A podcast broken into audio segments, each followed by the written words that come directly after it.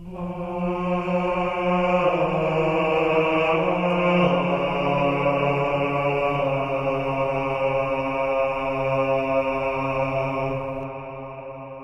um longo ano, os portões dos castelos não se abriram.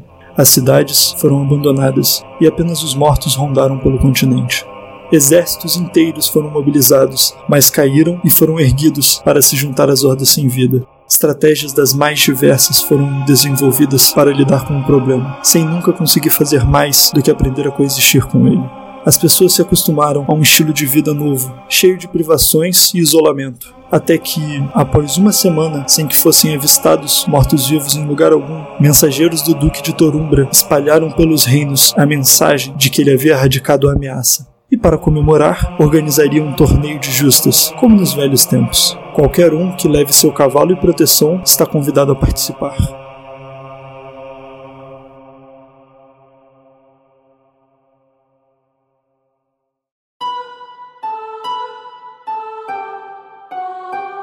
A nossa aventura nos traz para o Ducado de Torumbra, onde o Duque estava para sediar um torneio depois de muito tempo sem esse tipo de evento acontecer. Vocês todos, competidores desse torneio, estavam há bastante tempo presos em seus castelos, refúgios, cidades, abrigos, em qualquer lugar que fosse recolhido das hordas de mortos-vivos que caminhavam pelas planícies e pelos espaços do reino mas o Duque afirma ter conseguido encontrar uma solução para o problema. E vocês, na viagem até aqui, realmente não encontraram nenhum morto-vivo pelo caminho. A nossa aventura começa no dia antes do torneio. Vocês todos estão chegando no castelo e vocês veem que ele foi decorado para sediar esse torneio. Vocês veem uma quantidade de tendas espalhadas pelo entorno. Vocês veem as torres do castelo todas enfeitadas com o que parecem ser lanças de montaria com várias bandeiras hasteadas. As bandeiras variam de cores, como se para representar todos os castelos do reino e alguns de fora.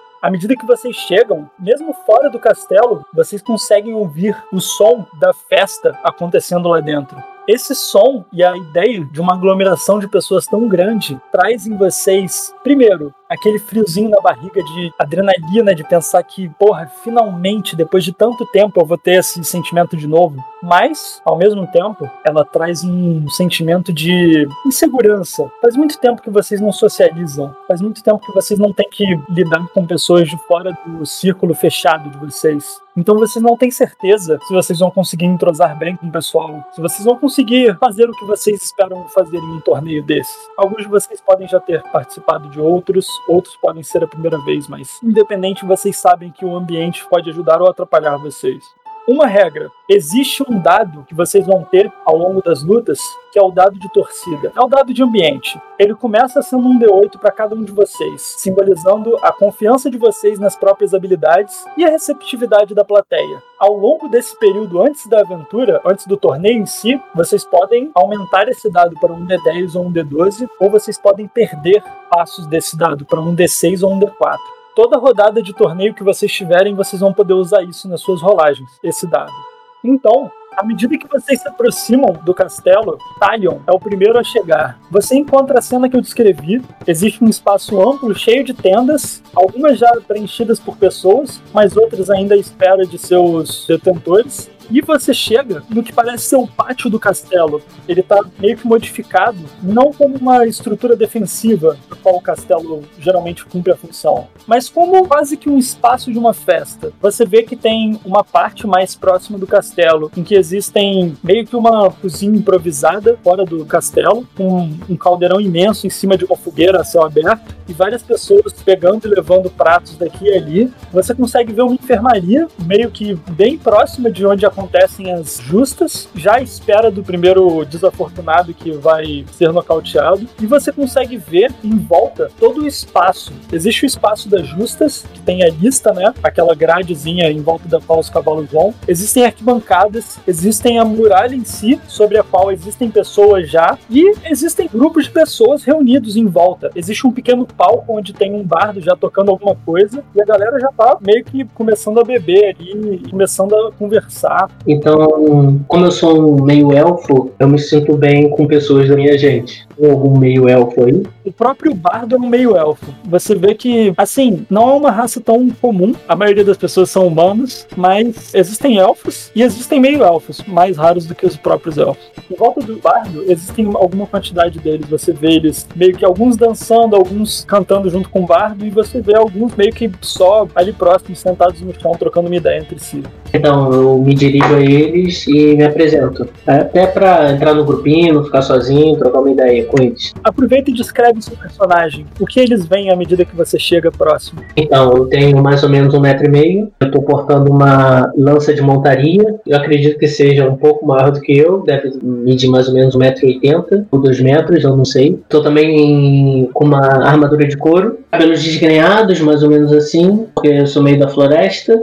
Só à medida que você chega próximo ao grupo lá, você vê que a maioria deles não tem um porte muito atlético, não parece estar ali para competir. A maioria do grupo ali parece só estar ali pela farra mesmo. E à medida que você chega, você vê que você chama a atenção deles. Eles se aproximam de você, tipo, eles levantam um pouco à medida que você se aproxima e começam a perguntar para você o seu nome, falar coisas como: opa, então o representante dos meio-elfos chegou para o torneio. E você vê que eles começam a encher tua bola. Você começa a se sentir assim, porra, é isso. Encontrei o meu grupo, os caras vão me apoiar aqui. Então, pessoal, eu me chamo Talio, vocês estão muito bem representados, nós meio elfos. A gente vai sair com esse troféu aí. Não sei quanto estão dando de grana, né? Mas se eu ganhar, a bebida é por minha conta depois. A gente se, se encontra aí na noite. Você vê eles meio que brindando a isso, já enchendo um copo para você. Aparentemente a bebida aí, pelo menos durante o torneio, é na conta da casa. Nesse momento, o próximo dos heróis aparece. Chegando também no pátio do castelo, vocês encontram. Riero.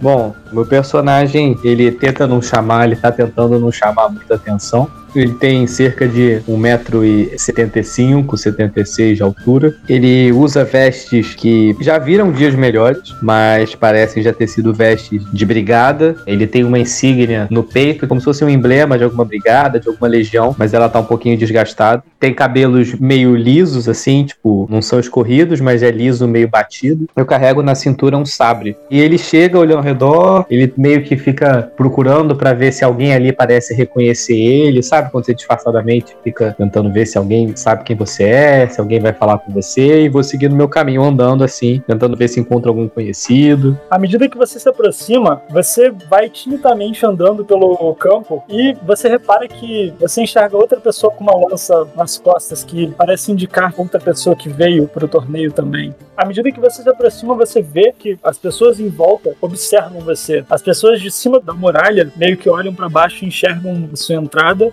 começam a comentar sobre. O próprio grupo onde o Talion está inserido também começa a, a fazer alguns comentários. Parece que você se virou o centro das atenções por um tempo. Você encontra um espaço onde você consegue meio que começar a ajeitar suas coisas, um pouco próximo ali da lista onde vão acontecer os, as justas, e você vê que eventualmente algumas pessoas começam a se aproximar de você, curiosas, querendo conhecer você e, e entender de onde você vem e quem é o, o segundo dos cavaleiros que aparece aí. Dessa hora, o meio-elfo tá perto? Eu consigo enxergar o meio-elfo? Você consegue enxergar ele, mas ele não tá tão próximo. Ele tá numa parte onde existe música e dança acontecendo. Você tá num canto mais quieto, assim, meio que próximo à lista onde acontecerão os combates. Eu fico meio incomodado de ser o centro das atenções, com medo de alguém me reconhecer assim de cara. Aí eu procuro o que eu acho que é quem dali com certeza não sabe quem eu sou, não saberia quem eu sou. Eu bato o olho no meio-elfo e aí eu vou caminhando em direção a ele que eu vou tentar me misturar ali perto da música, com ele e tal, para fugir de olhares curiosos por aqui.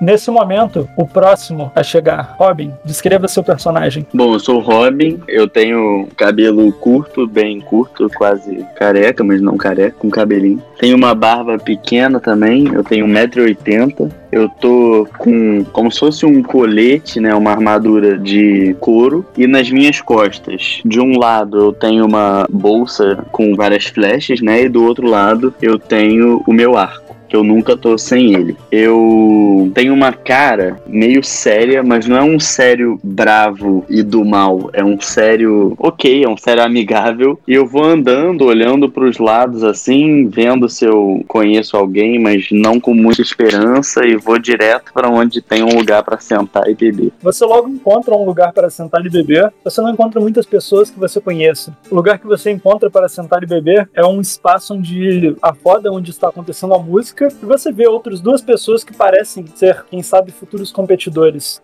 a música se exalta à medida que você se aproxima e você vê que o bardo está bastante feliz de estar acumulando competidores ali. E o resto do povo parece que está animado de, de estar na companhia de vocês. À medida que o Riero se aproxima de onde o Talio estava, Robin também chega nesse meio lugar. Vocês estão num espaço em que, tipo, vocês sabem que eles provavelmente vão competir, mas vocês ainda não se conhecem, vocês não sabem muito da intenção do outro. Eu olho pro meio elfo e ele tem uma aparência amigável ou ele parece ser aquele tipo meio desagradável? Parece amigável. Eu vou então puxar assunto com ele. Eu vou me aproximar e, e vou falar: faz tempo que não vejo um meio elfo por aqui. O que traz você de terras tão distantes após um período de tanta destruição em nossa terra até esse evento? Bem, mano, não sei se você tá olhando, mas somos cinco meio-elfos aqui. Você que tá em minoria no nosso grupo. Não, mas eles parecem que estão ali pela cantoria, não pela competição. Você claramente veio pro combate. Com certeza. Depois que a guerra terminou, eu andei vagando, vagando. E quando eu soube do torneio, não podia deixar de me inscrever. Tô sabendo que vai rolar prévia. Olha, dizem que sim, mas também dizem que o dono desse lugar é meio pão duro. Então eu não me animaria muito, não.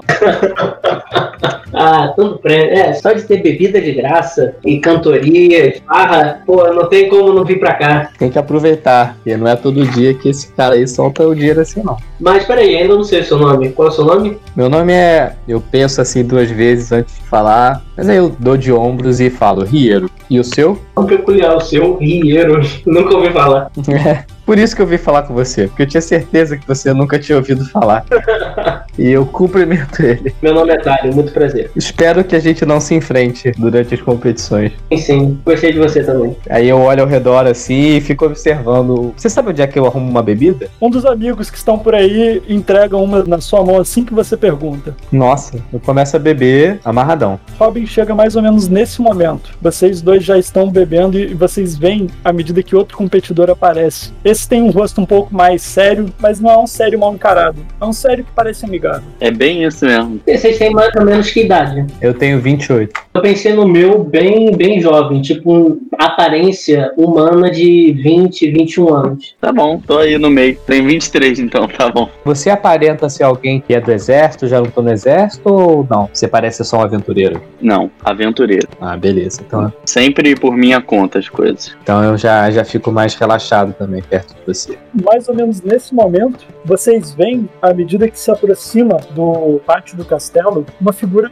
trajando vestes escuras, um manto preto, e cai no chão e meio que se arrasta para trás à medida que ele dá passos. Vocês ouvem o som de metal rangendo à medida que essa criatura passa por vocês, sem se preocupar com a dança, com a música, com os eventos e sem olhar para vocês direito. Vocês veem essa figura com uma armadura por baixo de um manto e uma lança escura, quase que enferrujada, por cima do ombro, à medida que ele se dirige diretamente para o castelo. Enquanto ele passa, as pessoas não podem deixar de olhar para ele e de meio que sentir um calafrio, e vocês começam a ouvir um pouco de fofoca começando. Vocês sabem quem é esse?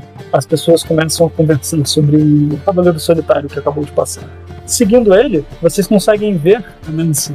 Então eu me aproximo a cavalo. Sou uma figura não muito alta e nem muito forte, mas eu trajo uma armadura completa, incluindo um elmo que esconde meu rosto, mas eu não carrego nenhuma arma comigo. E me seguindo há uma figura jovem que é meu escudeiro, e no alto há um pássaro que nos acompanha. Nós paramos então e saltamos do cavalo. Eu tiro meu elmo, revelando meu rosto demoníaco de pele avermelhada, com longos cabelos pretos presos em um rabo de cavalo e um par de pequenos chifres saindo de minha testa, pois eu sou um Tiflin, uma espécie que descende de demônios. Mas apesar de ninguém saber disso à primeira vista, eu possuo sangue humano em mim também, pois meu pai era humano. Logo em seguida, o pássaro que nos acompanhava pousa na minha frente e assume a forma de um gato sendo esse o meu familiar, já mostrando que eu não sou um simples guerreiro, mas um guerreiro com alguns conhecimentos arcanos. Eu dou o elmo pro meu companheiro segurar, falo para ele cuidar dos cavalos e depois me encontrar lá dentro. Eu adentro o lugar andando de uma forma meio hesitante, olhando com cuidado para todo mundo que tá lá dentro, tentando me manter afastado e discreto. Após essa cena, então, você adentra pelo pátio do torneio e você consegue sentir os olhos de cima das muralhas, ao redor das arquibancadas e até do grupo onde os outros três competidores estão meio que afundarem nas suas costas, quase como adagas. Você sente que as pessoas não estão tão acostumadas a ver pessoas como você por aí. Isso quase que aumenta a sua vontade de ir bem nesse torneio e mostrar para eles. Você encontra um banco onde você consegue sentar e descansar. Logo aparece alguém para te servir bebida. E, assim, as pessoas tratam você meio que do jeito que um nobre espera ser tratado. Algo na forma como você anda e na forma como você se comporta meio que chama a atenção deles e faz com que eles tenham medo de não tratar você como é esperado. Aceita a bebida, agradeço. O servo que aparece com a bebida vem olhando um pouco para baixo. Quando você agradece, ele acena com a cabeça e vai embora. Tô acostumado com isso já. À medida que você chega e, e fica aí, começa a beber um pouco, vocês como um todo, vem chegando uma outra figura. Vocês veem um cavaleiro tão preparado quanto a maioria de vocês, uma armadura completa, brilhante, tipo, como se ele tivesse passado bastante tempo lustrando ela, ou alguma pessoa passou esse tempo. Ele não carrega uma lança também, ele tem uma capa que se estende atrás dele. À medida que ele chega, vocês meio que veem o resto das pessoas em volta, alguns olhares de reconhecimento. Os de vocês que tiverem maior conhecimento do local sabem que este é Bor, um dos cavaleiros da região. Ele é um dos favoritos pro torneio, mais por ser o único que as pessoas conhecem do que por ele ser bom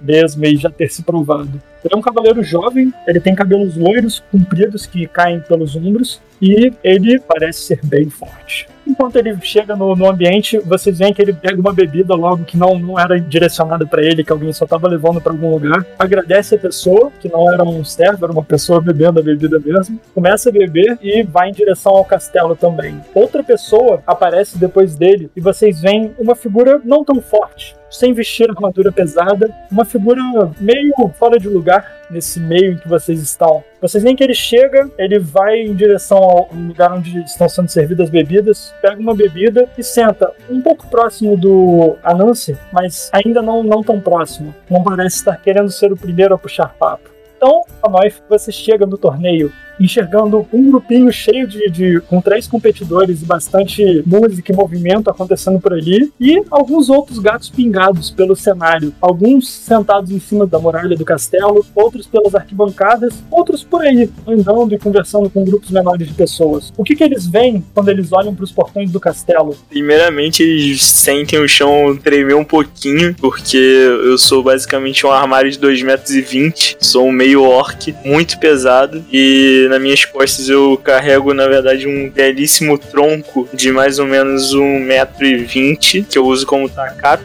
e eu vou andando reto, sem olhar para ninguém, eu vou só reto na comida. Se tiver alguém na minha frente, eu simplesmente vou ignorar se tem alguém na minha frente, eu só vou ali abaixar um pouco e começar a comer. À medida que você se aproxima, você consegue ver dois dos guardas do castelo olhando para você com um olhar de, de preocupação. Um deles começa a avançar, mas o outro começa a fazer que não com a cabeça. Os dois ficam parados e deixam você passar. Você entra pelo pátio e você vê que as pessoas olham para você como se elas nunca tivessem visto alguém tão grande ou nunca tivessem visto alguém com um ataque tão grande nas costas.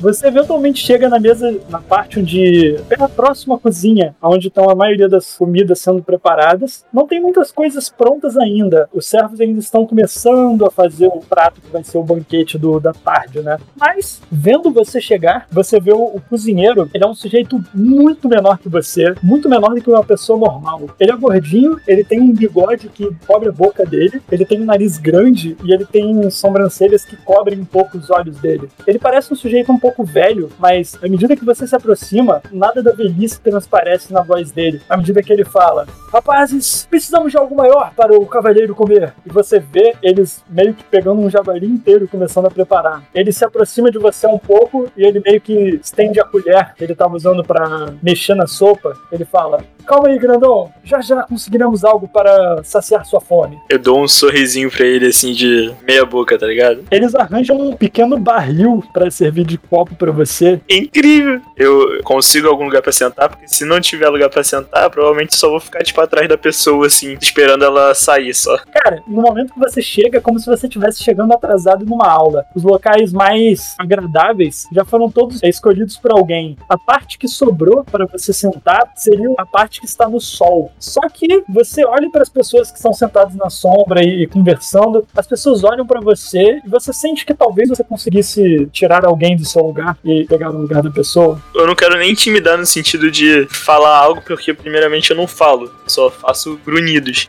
Então, basicamente, eu chego atrás da pessoa que eu achar que é mais esguiazinha e inofensiva e fico, tipo, atrás, assim, olhando pra cadeira fixamente. Meio que de posse do seu pequeno barril e, e procurando um lugar para sentar, você encontra um banquinho. Assim, o banco inteiro está sendo ocupado por três pessoas. Você vê um jovem, ele parece algum tipo de nobre. Uma vantagem para duas mulheres com roupas finas que também parecem ser nobres. À medida que você chega perto, você sente que a conversa morre. Quando você se posiciona atrás do banco e começa a respirar meio forte, assim, no ombro do, do nobre, você vê que ele meio que fica um pouco desesperado. Ele olha para você de canto de olho, sem virar o rosto para você, e você ouve ele falando: e eu preciso pegar alguma coisa para comer.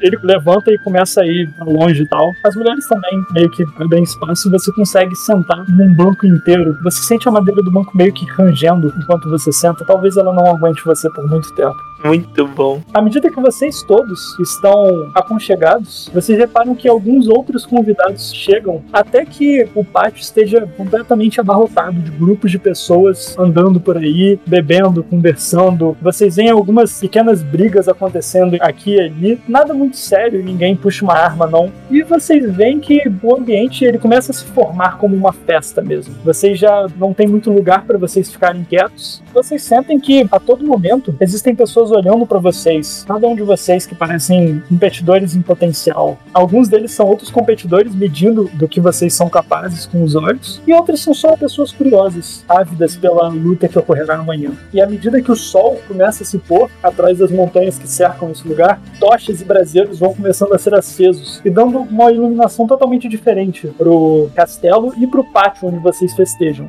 Mesas são organizadas, a comida vai lentamente sendo posta à medida que ela vai ficando pronta. Vocês veem figuras saindo de dentro do castelo, provavelmente nobres nativos da região ou convidados notáveis, que saem de lá e vêm aqui para fora se juntar a vocês. À medida que eles chegam, vocês conseguem ver o próprio Duque de Torumbra, o anfitrião de vocês, tomando o lugar dele na cabeceira da mesa. Na cabeceira não, no centro, que a mesa tá na horizontal. E levantando um copo enquanto ele faz aquele. Sem que ele faça outro barulho, vocês veem que a maioria das pessoas por aí começam a ficar mais calmas, mais quietas e olhando para ele com expectativa de o que ele vai falar. Vocês observam à medida que ele começa o discurso. Cidadãos do reino, alguns de vocês vêm de bastante longe, mas todos tiveram que lidar neste último ano com a ameaça que caminhava pelas regiões entre os nossos castelos. Finalmente, essa ameaça foi contida por mim e por meus homens, e nós podemos voltar a viver como povos civilizados, em expansão, conquistando novos lugares, alcançando novas distâncias. Para isso, resolvi ser o anfitrião deste torneio que deve marcar o início dessa época. Eu tenho certeza que os competidores desse torneio serão as pessoas que terão a coragem para me acompanhar nessa empreitada. Tenho certeza que, não importa de onde vocês venham, vocês terão a coragem e terão a força para rumar para fora das muralhas do castelo, enfrentar o que quer que haja ainda remanescente dessa época trevosa que vivemos e encontrar novos locais, novos recursos, novas formas de viver melhores do que as nossas. Está aberto então o primeiro torneio de Torumbra após o grande isolamento todos que desejam participar, e ele aponta para um braseiro no centro do, desse espaço em volta do qual as mesas estão dispostas. Posicionem suas armas dentro desse braseiro e digam seus nomes. Eu posso, ao invés de botar só a minha arma lá, eu posso atirar uma flecha lá dentro? Se você quiser, pode. E você provavelmente vai ser mais rápido do que o resto. Tá ótimo, é isso que eu quero. Você ouve o Duque terminando de falar, você tá com seu arco próximo a você, você puxa o arco do chão, em um movimento você rapidamente põe ele entre as suas pernas e, e estica a corda e põe ela no lugar. Você puxa uma flecha da aljava que tá repousada do outro lado da cadeira, pisa com um dos pés na mesa e se posiciona da melhor forma que você pode para não errar esse alvo. Você puxa a corda até o, o seu rosto, ouvindo ela fazer o som que ela faz quando ela se retesa, e você solta, o arco fazendo um estrondo que corta o silêncio após o Duque terminar de falar a frase dele. A flecha voa cortando o vento com um som agudo à medida que ela bate no braseiro e você ouve o som do metal da ponta da flecha quebrando pedaços de carvão e você vê aquelas brasas subindo à medida que a sua flecha encontra o centro do braseiro antes que qualquer outra lâmina. Porra, que do caralho. Todas as pessoas em volta olham pra você e aguardam por você dizer seu nome, seu título, o que você é. Eu falo, eu sou Robin e eu vim aqui pra ganhar. Rola um teste de carisma. Ah, mentira. Oh boy. A sua frase meio que ela desperta a atenção das pessoas. Você vê que, apesar de não ter sido suficientemente impactante para te render um avanço no dado, você vê que o Duque levanta uma sobrancelha quando você fala que veio para ganhar. Você vê que alguns dos outros competidores olham para você com aquele olhar meio tipo, ah, mano, não acredito, esse cara. Você vê que talvez você tenha feito alguns inimigos com essa frase. Recalque. A começar por mim, porque eu tinha achado que ele era um cara legal, mas já tô achando que ele é um babaca. Quem mais vai pôr o Eu tô indo lá também, cara. Fala uma iniciativa pra gente ter uma ordem. Não, isso não vai influenciar muito, não. Então, o próximo aí, logo depois que a flecha é atirada e que as pessoas param um tempo e observam, no momento que você fala, eu vim aqui pra ganhar, você vê que o Cavaleiro da Armadura Lustrosa, Bors, ele levanta na hora, como se o que você tivesse falado fosse uma afronta a ele. Ele tira a espada dele da bainha, ele deita a espada com a lâmina fincando nos carvões. E ele fala: Preciso me apresentar pra vocês. Vocês me conhecem. Eu sou o Bors, o futuro campeão. Eu já dou uma risadinha nesse momento. Eu ainda tô do lado do meio El. Você pode estar. Eu viro pra ele assim, eu falo, cara, você já reparou que só tem cuzão nesse lugar?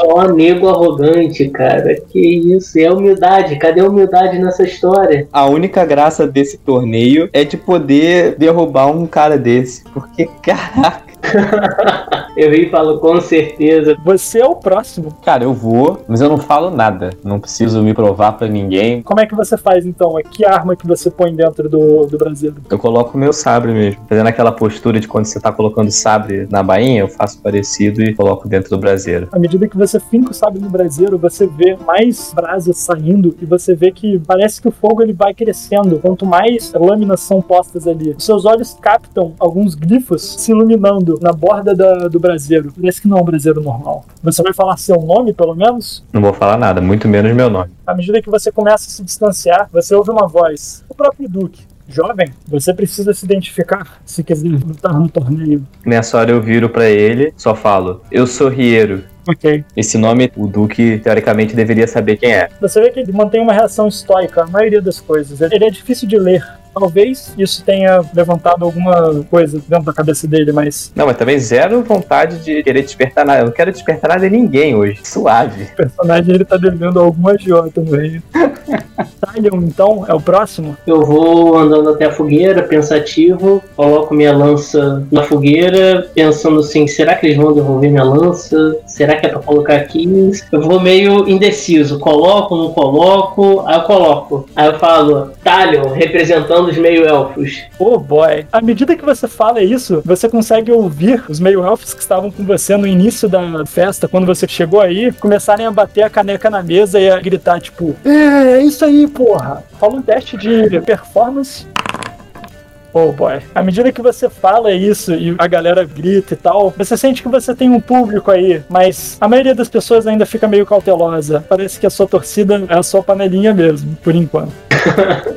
Você volta ao seu lugar e logo em seguida a Nancy se aproxima do fogo. Caminho até a fogueira e quem estiver me vendo caminhar vai ver que eu não levo nenhuma arma comigo, eu tô só com a armadura. Eu paro diante da fogueira e eu vou usar um truque de magia que eu tenho, que é o taumaturgia, para fazer com que a minha voz ela soe três vezes mais alta do que o normal. Oh boy. Eu ergo a minha mão pro alto e eu faço a minha espada se materializar. E eu vou falar: Eu sou a Nancy, filho de Henry Hearthstone, e eu desafio todos vocês. E eu enfio com tudo a minha espada na fogueira, tipo, eu enfio ela e eu enfio a minha mão junto também. Tipo, eu vou até o final com a minha mão entrando no braseiro também. Aí eu solto e caminho de volta. Cada vez pior, né, Hiro? Eu olho pro melhor e falo, cara, quando o maluco não é marrento, ele é esses malucos aí que só querem matar todo mundo. Onde é que a gente se meteu, cara? Rola um teste de performance. Ai, faltou um, brother. À medida que você faz isso, você sente que parte dos competidores ficou mordido com essa performance. Uma das melhores até agora. Você tem certeza que isso vai deixar marcado pro dia seguinte o seu nome contra o de alguns dos outros. À medida que você volta, você vê que o fogo ele começa a se erguer mais. Parece que a sua espada em específico levantou as chamas mais do que a maioria das outras. Talvez por estar mais enfiado no Brasil.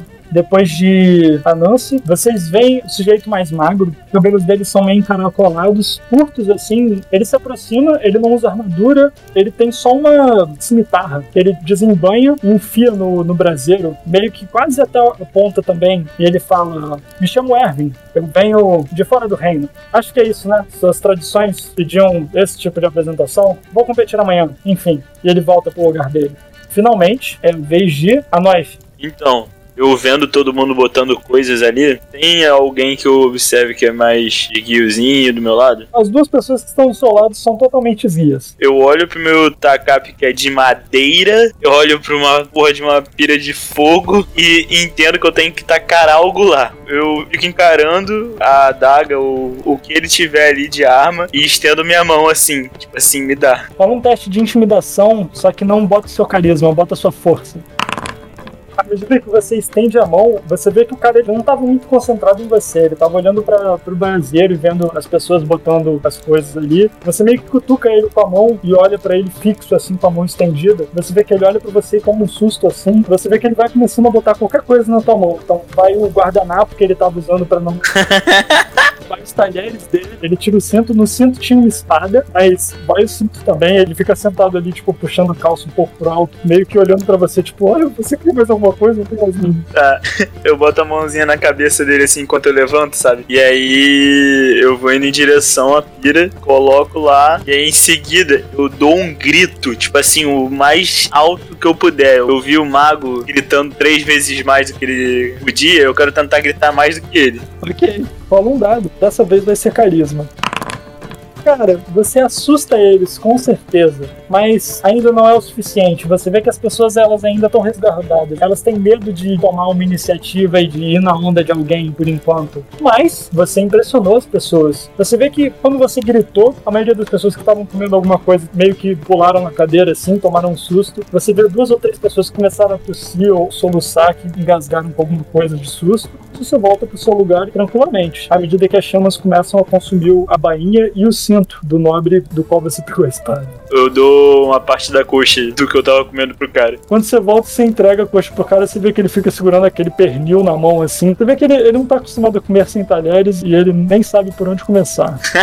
Por último, vocês veem uma figura saindo, não das mesas, mas um pouco de trás. Ela não fazia parte do círculo antes. E vocês veem, vindo até o braseiro, a mesma figura que vocês tinham visto logo no início, os de vocês que já estavam presentes. Uma figura com uma armadura completamente escura, negra, e range à medida que ele se move, como se a própria armadura fosse enferrujada. Ele puxa e vocês ouvem o braço inteiro dele ranger à medida que ele enfia e torce uma espada longa, esverdeada e amarronzada por oxidação na fogueira. Vocês veem que o fogo ele toma uma cor diferente à medida que a espada dele se mistura dos outros. Ele toma um tom meio esroxeado. Vocês ouvem de garganta dessa criatura uma voz estridente, esquisita, que não parece ser de algo humano.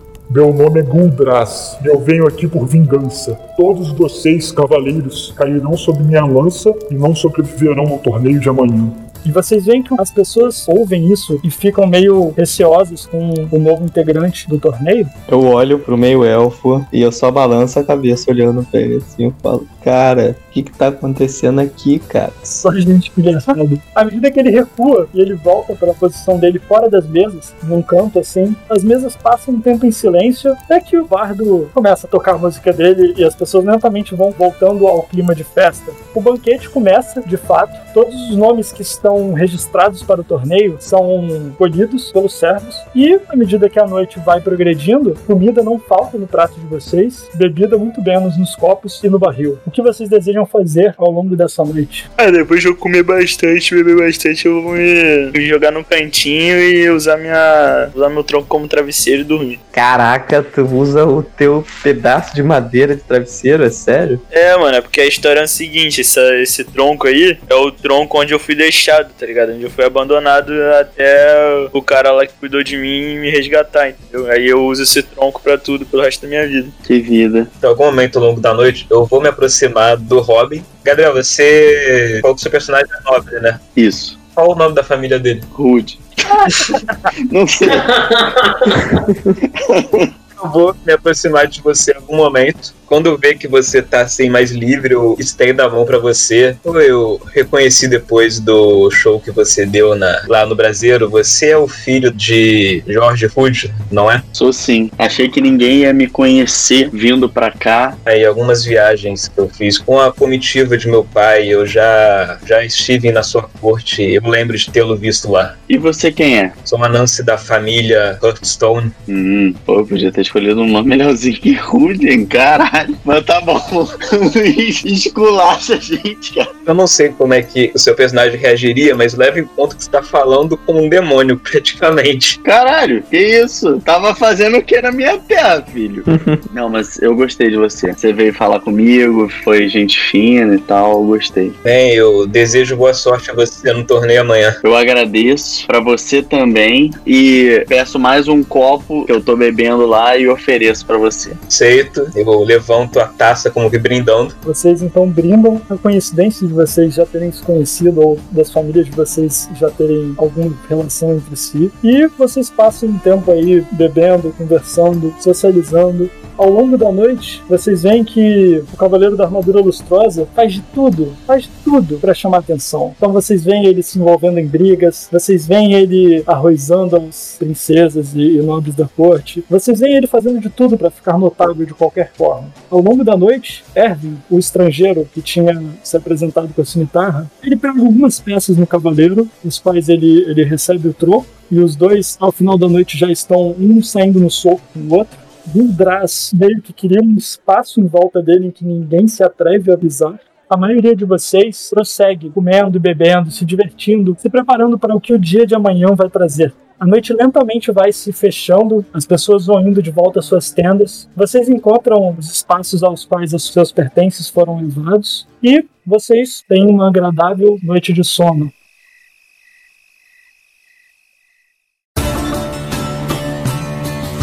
No dia seguinte, amanhã começa cedo, talvez mais cedo do que alguns de vocês gostariam. À medida que a trombeta toca, acorda todos vocês e os atenta para o início das competições. As pessoas estão lentamente saindo de suas tendas, se organizando, se preparando, vestindo suas roupas, alguns até tomando banho. Vocês veem a comida já começando a ser servida e a lista sendo preparada. As arquibancadas que antes estavam meio que organizadas em volta do lugar inteiro, agora elas são em volta da própria grade, da própria lista, em volta da qual vocês lutarão. Uma quantidade tipo, absurda de lanças de madeira foi trazida para perto dali, porque vocês não vão lutar com armas de verdade, caso contrário, vocês não vão sobreviver. Mas vocês veem algumas lanças que parecem ser um pouco mais perigosas, parecem ter algo de mágico nelas, que estão do lado das lanças de madeira. Além disso, vocês veem os cavalos, alguns dos cavalos de vocês, outros cavalos que vocês não conhecem, meio que sendo trazidos e preparados perto de onde o evento vai acontecer,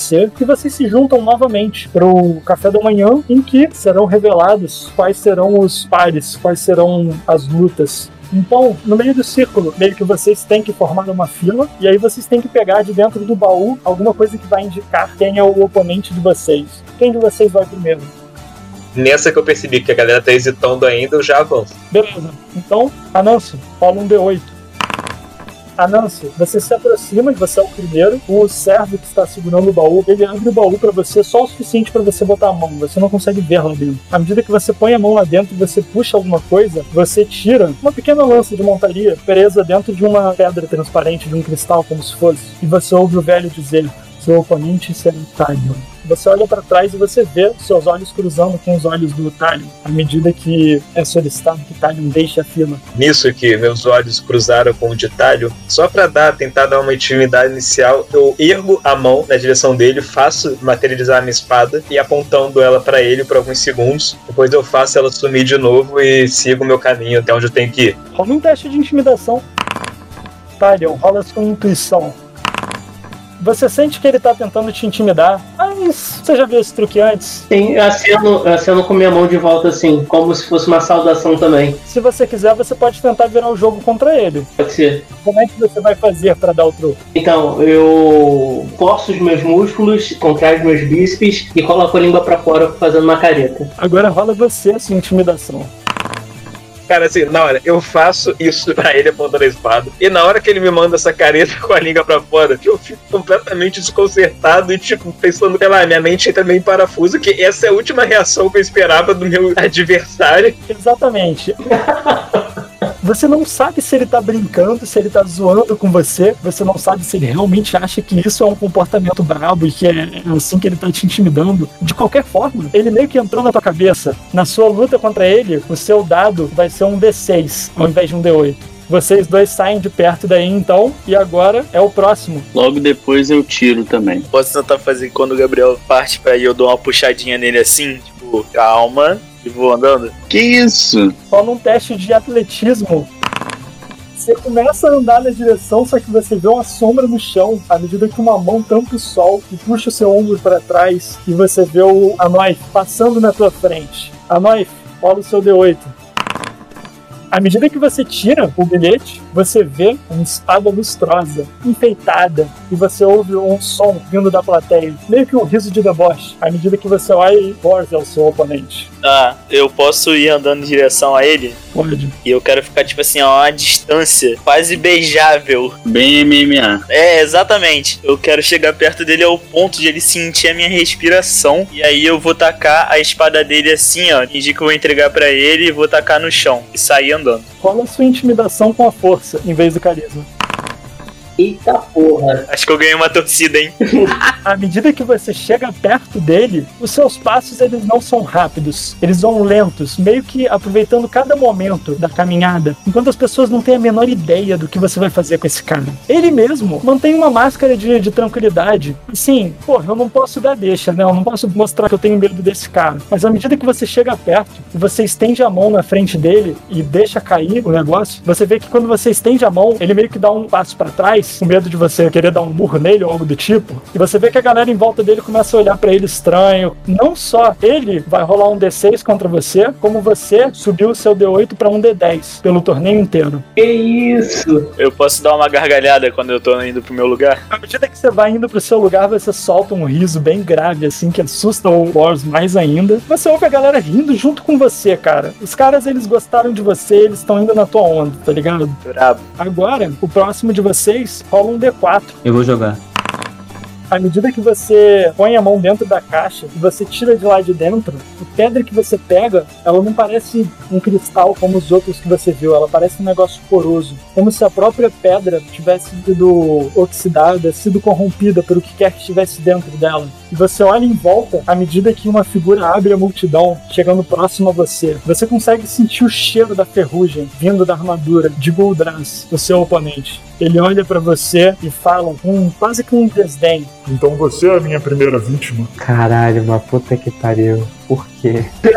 eu tô cagando pra ele, eu só tô olhando pra cima e eu falo assim, cara, por quê? O que, que eu vim fazer aqui? Você sai daí meio sem ser afetado pela criatura. Robin, você sobra por último e pega o último, a última pedra. Você vê uma cimitarra dentro desse cristal. Você olha pro lado e enxerga Erwin, seu adversário. À medida que você olha pra ele, ele meio que tira o chapéu pra você, só te desafiando pro duelo que virá. Eu entrego a espada na mão dele e falo que o melhor vence. Você ouve ele respondendo: vai vencer. Vocês todos têm seus oponentes. Quem quer ser o primeiro a lutar? Se ninguém tá se oferecendo, eu vou. Ok. Então, a Nancy e Tali, vocês se aproximam da lista. É um corredor circundado pelas arquibancadas. No meio desse corredor existe tipo uma grade de madeira enfeitada com panos vermelhos que marcam a divisória entre vocês dois. De cada lado existe meio que uma tenda onde cada um dos combatentes pode começar a se preparar, vestir armadura, se acalmar, ficar tranquilo para o combate e se preparar em geral. Os cavalos de vocês são trazidos. Vocês observam que cada um de vocês tem três lanças enfileiradas próximas à tenda de vocês. Duas delas são lanças de madeira normal, ela é comprida como uma lança de combate montado, ela é pesada quando você segura, ela é balanceada para ser pesada e ela tem partes que são reforçadas com metal, como que para manter a estrutura dela. Uma delas é diferente dessas outras. Ela tem mais anéis de metais reforçando a estrutura dela, ela tem glifos desenhados, ela parece mais perigosa, ela parece mais pontiaguda do que as outras, né, que são arredondadas, e ela parece mais aerodinâmica, ela parece cortar o vento melhor, ela parece de todas as formas melhores que as outras lanças. Funciona em três partes a justa. Vocês têm a parte da carga, em que cada um de vocês sai uma em direção ao outro, e vocês vão rolar um teste de animal handling para ver o quão bem vocês guiam as suas montarias. Depois, vocês têm a parte do choque, em que vocês dois rolam para acertar um o outro, e depois vocês têm a parte da recuperação, em que vocês rolam o dano, e cada um de vocês tem que fazer um teste de resistência de constituição com a dificuldade igual a 10 mais metade dos pontos de dano sofridos, para tentar não cair do cavalo. Cair do cavalo conta como um D6 de dano de queda, de pancada. Depois disso daí, vocês têm um momento em que vocês voltam pro lado de vocês da lista e se preparam pro próximo choque. São três choques. Os dois primeiros com lanças normais, o terceiro com lanças vorazes. Vocês têm opções de usar armaduras fornecidas pelo torneio. Eles têm armaduras pesadas, que dão 18 de AC, e eles têm armaduras médias, que dão 16, mas você pode ganhar mais dois pontos da sua destreza na sua AC. Então dá 18 também, se você tiver destreza. No caso, a lança, o ataque que você faz com ela é usando a sua força ou você pode usar a destreza também. Oh boy, vocês buildaram um personagem pensando que poderia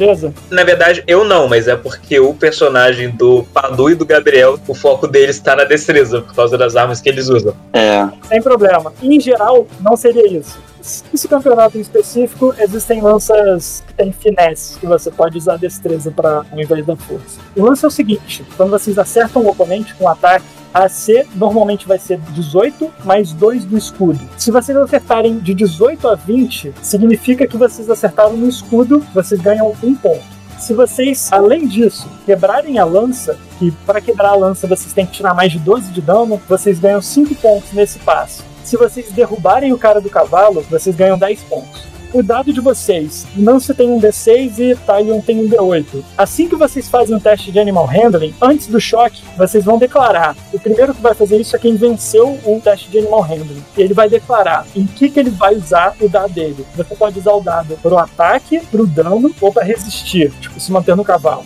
Se você não usar o seu dado para nada, você pode curar quantidade de, de dano que o seu dado polaria entre um passo e outro. Aí o dano vai ser o dano das lanças normais é 1d8 e o dano das lanças vorazes é 2d8 mais 2. Tem uma outra parada também. A cada 5 pontos que você passa da armadura do cara, você acrescenta um dado a mais. Vamos então para a primeira luta? Vamos lá. Cada um de vocês então veste suas armaduras, se prepara para o combate, se hidrata, bebe qualquer tipo de bebida que vocês bebam antes do- de lutar e, por fim, montam em seus cavalos. Vocês surgem, cada um de um lado da lista. Os dois cavaleiros com escudos e as rédeas em mãos e cada um de vocês com um servo ou, no caso, o seu próprio Isso, surge com a lança e ele entrega a lança de madeira para você e ele fala: Boa sorte, mestre. agradeço. À medida que vocês dois se posicionam, cada um de um lado da lista, ambos em opostos, vocês começam a impedir as montarias de vocês a ir à frente e eu preciso que vocês rolem o teste de Animal Handling.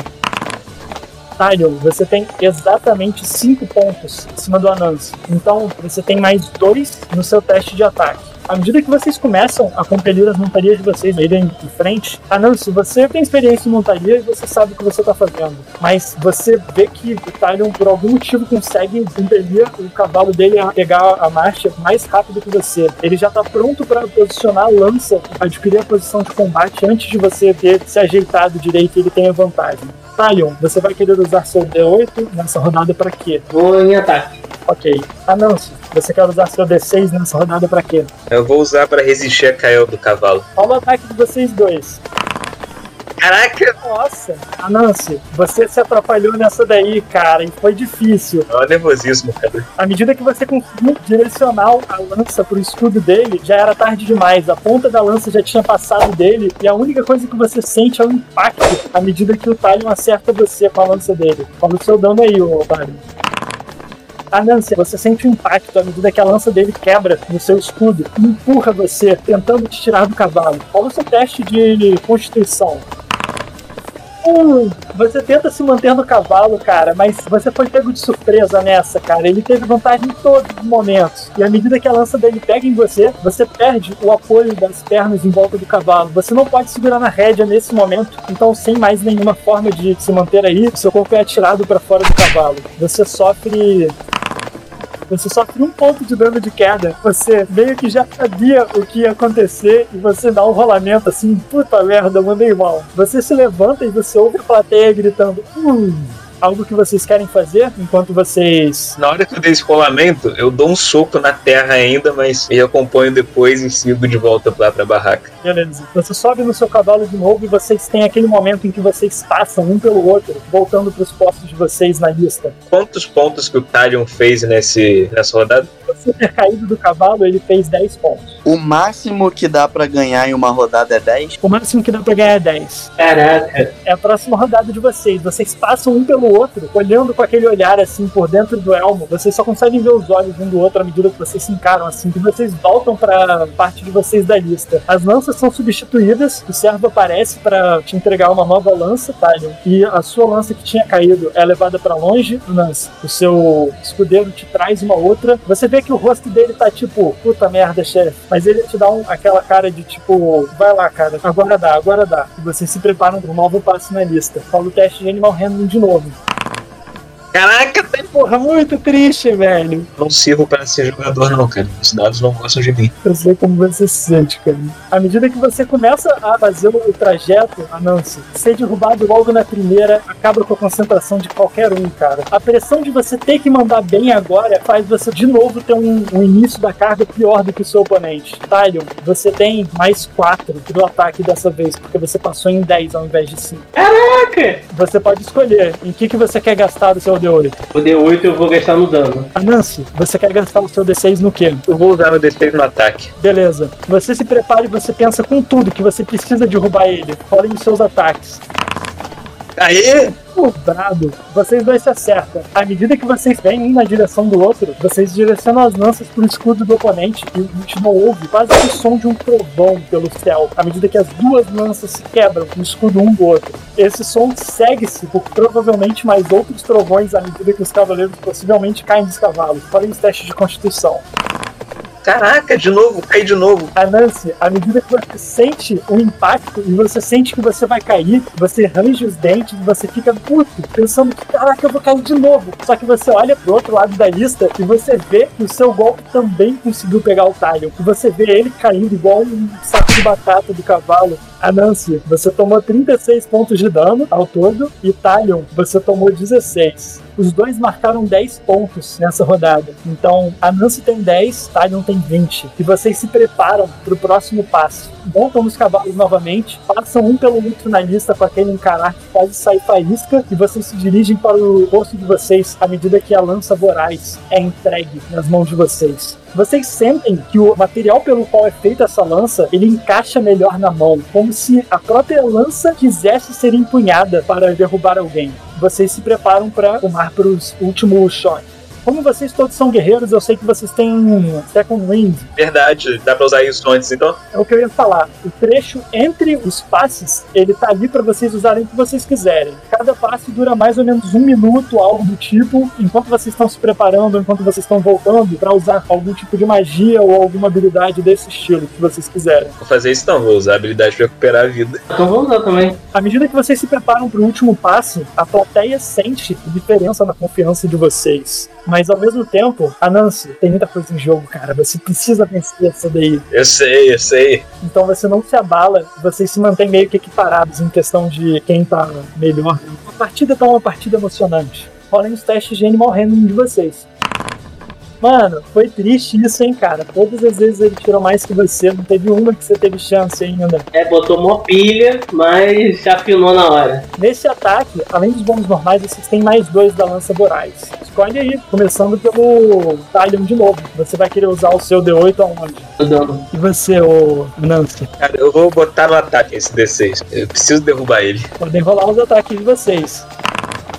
Ah, isso foi triste. Cara, você começa a fazer a sua carga, você pega a lança, você não tá acostumado com esse tipo de instrumento. Essa lança é muito mais bem balanceada do que a outra. Você vira demais, a sua lança atravessa a lista e meio que fica no caminho entre vocês dois, te dificultando de defender. Nisso, você toma o choque completo da lança do Talion. Nossa, isso vai ser dano pra cacete, hein? Ele tirou 28. Nisso, assim, pensando que eu tava desesperado já, eu, apesar de eu estar atacando, eu conseguiria usar minha reação. Segue. Vocês dois podem usar a reação nessa hora. Então, nisso, eu quero usar a magia que eu tenho, que é o escudo arcano. Que isso? Não era a minha intenção, mas quando chegou nessa rodada que eu tô desesperado, pensando que eu não posso perder, no reflexo eu acabo usando ele. Não vai adiantar muito, mas pelo menos eu não vou levar todo esse dano. Caraca. Então rola 2d8 mais 2 de dano.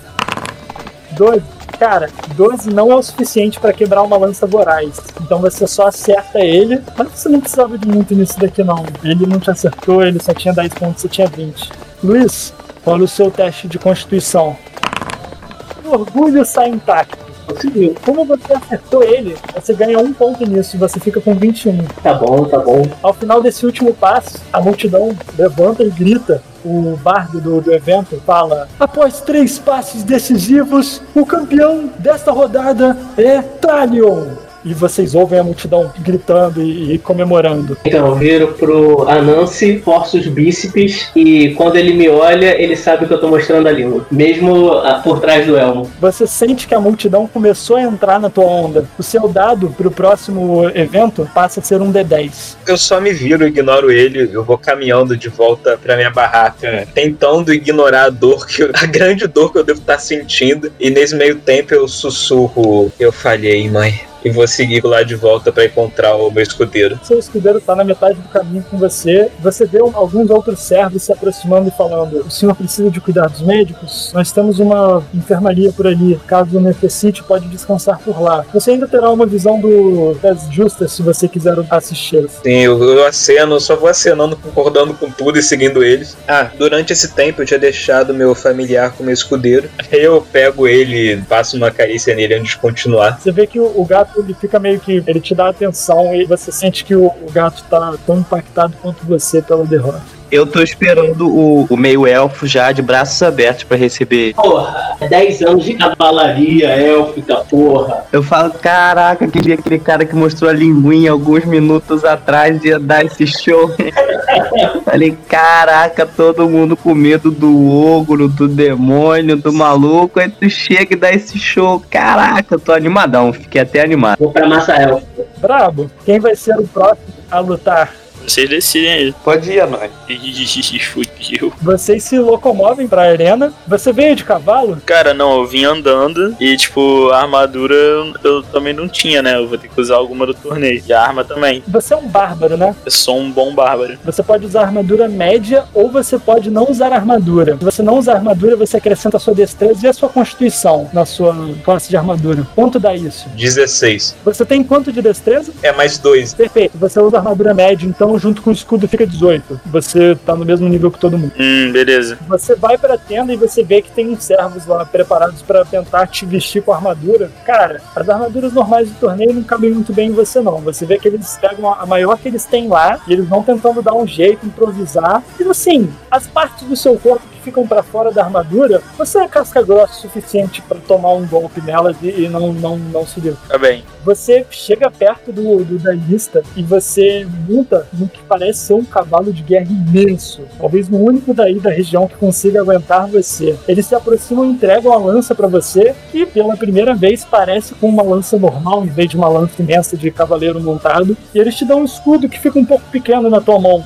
deve servir. Posso só dar um background do meu personagem? Se você achar que for pertinente, Eu acho que é pertinente. pode falar. Porque, tipo assim, a história que eu dei pro meu personagem é que ele foi abandonado, né? Por ser um meio orc. Aí um velhinho cuidou dele. Achou ele, né? No tronco lá e cuidou dele. Aí esse velhinho ele é um ex-campeão de justas. E aí ele, ele entendia que ele não ia conseguir fazer com que eu aprendesse a falar. Então o jeito dele de se comunicar e tentar interagir comigo foi ensinando justas. Como é esse jogo. Até pra eu ter alguma conexão com a parte humana e conseguir me inserir na sociedade. E aí, quando ele morreu, o último pedido que ele fez foi provar que realmente ele conseguiu me criar pra ser humano. E o jeito de provar isso seria eu ganhando. Abastecido dessa vontade, você se posta do outro lado da lista. Enquanto isso, vocês vêm do outro lado, montando num cavalo bem cuidado, com cabelo penteado, vestido pra justa, com aquelas armaduras de cavalo, Bors, em sua armadura lustrosa. O escudo dele tem um símbolo de um unicórnio, olhando pro lado, com o chifre pro alto. E você vê que ele tá tentando manter o orgulho dele e tentando fingir que ele não tá intimidado pela presença do Anosh.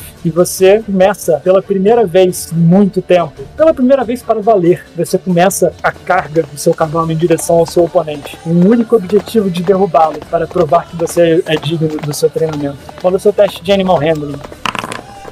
Fui. 22. Boa, boa, cara. Você passou dele. À medida que ele começa a vir na sua direção, com toda a confiança, ele vem precoce na sua direção, achando que ele sabe cavalgar muito melhor que você. Você mostra pra ele que não é muito bem assim. Você vai preferir tentar acertar ele com mais precisão, tentar causar mais dano ou tentar se manter no cavalo melhor, com o seu Deus Rei. Mais dano. Beleza. À medida que você faz isso, você vê que ele usa todo o potencial que ele tem pra tentar te acertar. Ele vai acrescentar o D6 dele no ataque pra tentar não passar vergonha. Quando o seu ataque aí, eu vou rolar o dele. Oh boy, esse cara é um cavaleiro bravo. Então, no primeiro passe, à medida que vocês vêm um na direção do outro, a Noif, você acerta, mas você não consegue passar do escudo. Rola o seu dano, mas como você tirou menos de 20, ele só conta pra você quebrar a sua lança. 12 foi o suficiente pra quebrar a lança, ganhou 20, ganhou 5 pontos. Agora ele vai rolar. Você toma 16 pontos de dano à medida que a lança dele se quebra no seu escudo, mas a sua também quebra no escudo dele, apesar de o escudo absorver todo o impacto e ele não tomar dano. Rola agora o seu teste de constituição para se manter no cavalo. Você foi treinado mesmo bem. Você consegue. Os dois se mantêm no cavalo ao final do choque. Vocês dois entregam a lança quebrada pro servo que estava esperando do outro lado da lista, fazem o cavalo dar uma volta assim, meio que passando pela plateia e voltando pelo outro lado da lista à medida que vocês olham um pro outro. Você, decidido a da próxima vez conseguir acertar ele melhor ainda, e ele, vendo que ele consegue te acertar, que você não é invencível, Eu tenho alguma coisa que eu possa fazer nesse intervalo? você pode entrar em fúria e fazer com que todo o dano que você tome seja pela metade. É, eu vou usar a fúria então nessa agora. Beleza. À medida que você começa a ir em direção do cara, você começa a bufar por baixo do elmo. Você entra em fúria, canalizando toda a sua energia para tentar acertar ele e derrubar esse snob do cavalo. Rola o seu teste de adestramento de novo. Ai, caralho. Dessa vez, com 19, você consegue 5 a mais que ele. Então você tem mais 2 no seu ataque contra ele. Bravo. Você consegue direcionar o seu cavalo mais rápido e fazer ele pegar a marcha antes do seu oponente. E você dita o ritmo desse passo. Você quer gastar o seu D10 com o quê? Dano. Bravo. Ele vai tentar botar no ataque de novo. Ele deu muito dano em você da última vez e ele gostou disso. Rola o seu ataque. Ele rolou 27. Caralho. Você rolou 17. Dessa vez você não conseguiu acertar ele por pouquinho. Dos 10 de pontos de dano que ele te deu, você só toma 5. Você precisa tirar mais de 12 no seu teste para se manter no cavalo. Fala aí. Cara, você consegue se manter. Nessa vez, você tirou 10, ele nem conseguiu quebrar a lança. Então, você tinha ganhado 5 pontos nele e ele tinha ganhado 5 em você. Nessa rodada, ele ganha 1 ponto e ele tá na sua frente por 1. As lanças de vocês são substituídas, a sua cabeça esfria da fúria que você entrou e vocês se preparam para o que provavelmente será o último passo. Esfria nada, eu boto fúria de novo. Você começa a ficar puto novamente. Esse daqui agora, nas mãos de vocês, vocês têm as lanças vorazes. Você pode fazer o teste de Animal Handling. Dá exatamente 10 de diferença. Ele tem mais 4. Cara, ele tá muito confiante. Ele vai botar o D8 dele no dano. Ele quer te zoar com esse golpe. Você vai botar o D10 onde? Ah, em acertar, em acertar, pô. Olha o seu ataque. Nossa, mano. Aí foi triste.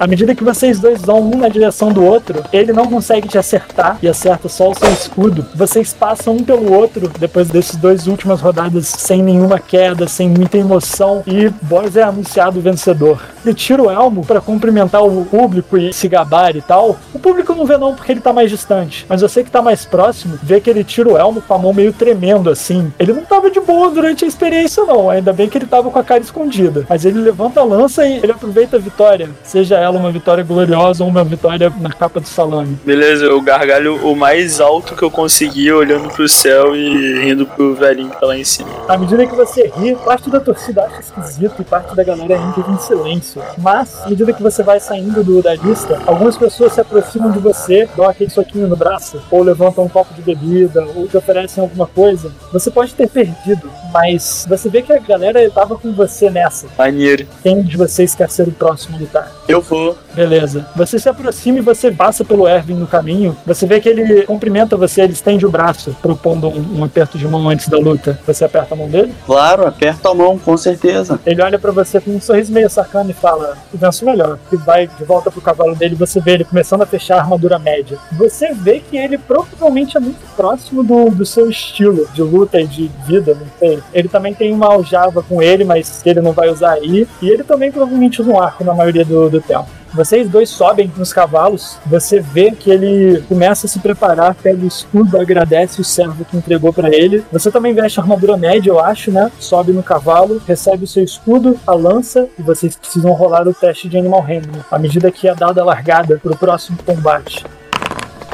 Nossa! À medida que vocês começam a fazer o trajeto de vocês, você abre uma distância mais rápido do que ele. Você põe o seu cavalo em marcha muito rápido e você consegue começar a se posicionar para o choque antes dele. Você quer gastar o seu D8 no ataque, no dano ou para se manter no cavalo? Quero ir no dano. Beleza. Fala o seu ataque normal. Ele vai escolher por no dano também.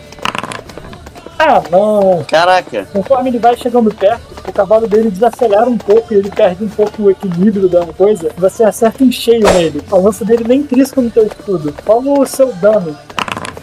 Você causa dano, mas não o suficiente para a lança quebrar. Então você ganha um ponto, a menos que ele caia do cavalo. Vou rolar aqui. podia cair, hein, com todo respeito. Ah, pô, 19, ele tá tranquilo. Você vê que ele toma um golpe e sente dor, mas a lança não quebra, ele não cai do cavalo, ele se mantém ainda. Vocês meio que dão a volta pro segundo passo. Você vê o Erwin esticando a lança na sua direção, meio que mirando, marcando. Você sente uma presença em volta de você, você sente como se ele tivesse examinado e tirado as medidas. Ele usou Hunter's Mark em você. Caso ele te acerte, ele vai te dar mais dano. Ele vai fazer o teste de Animal Handling. 18. Dessa vez ele mandou bem. ai caralho.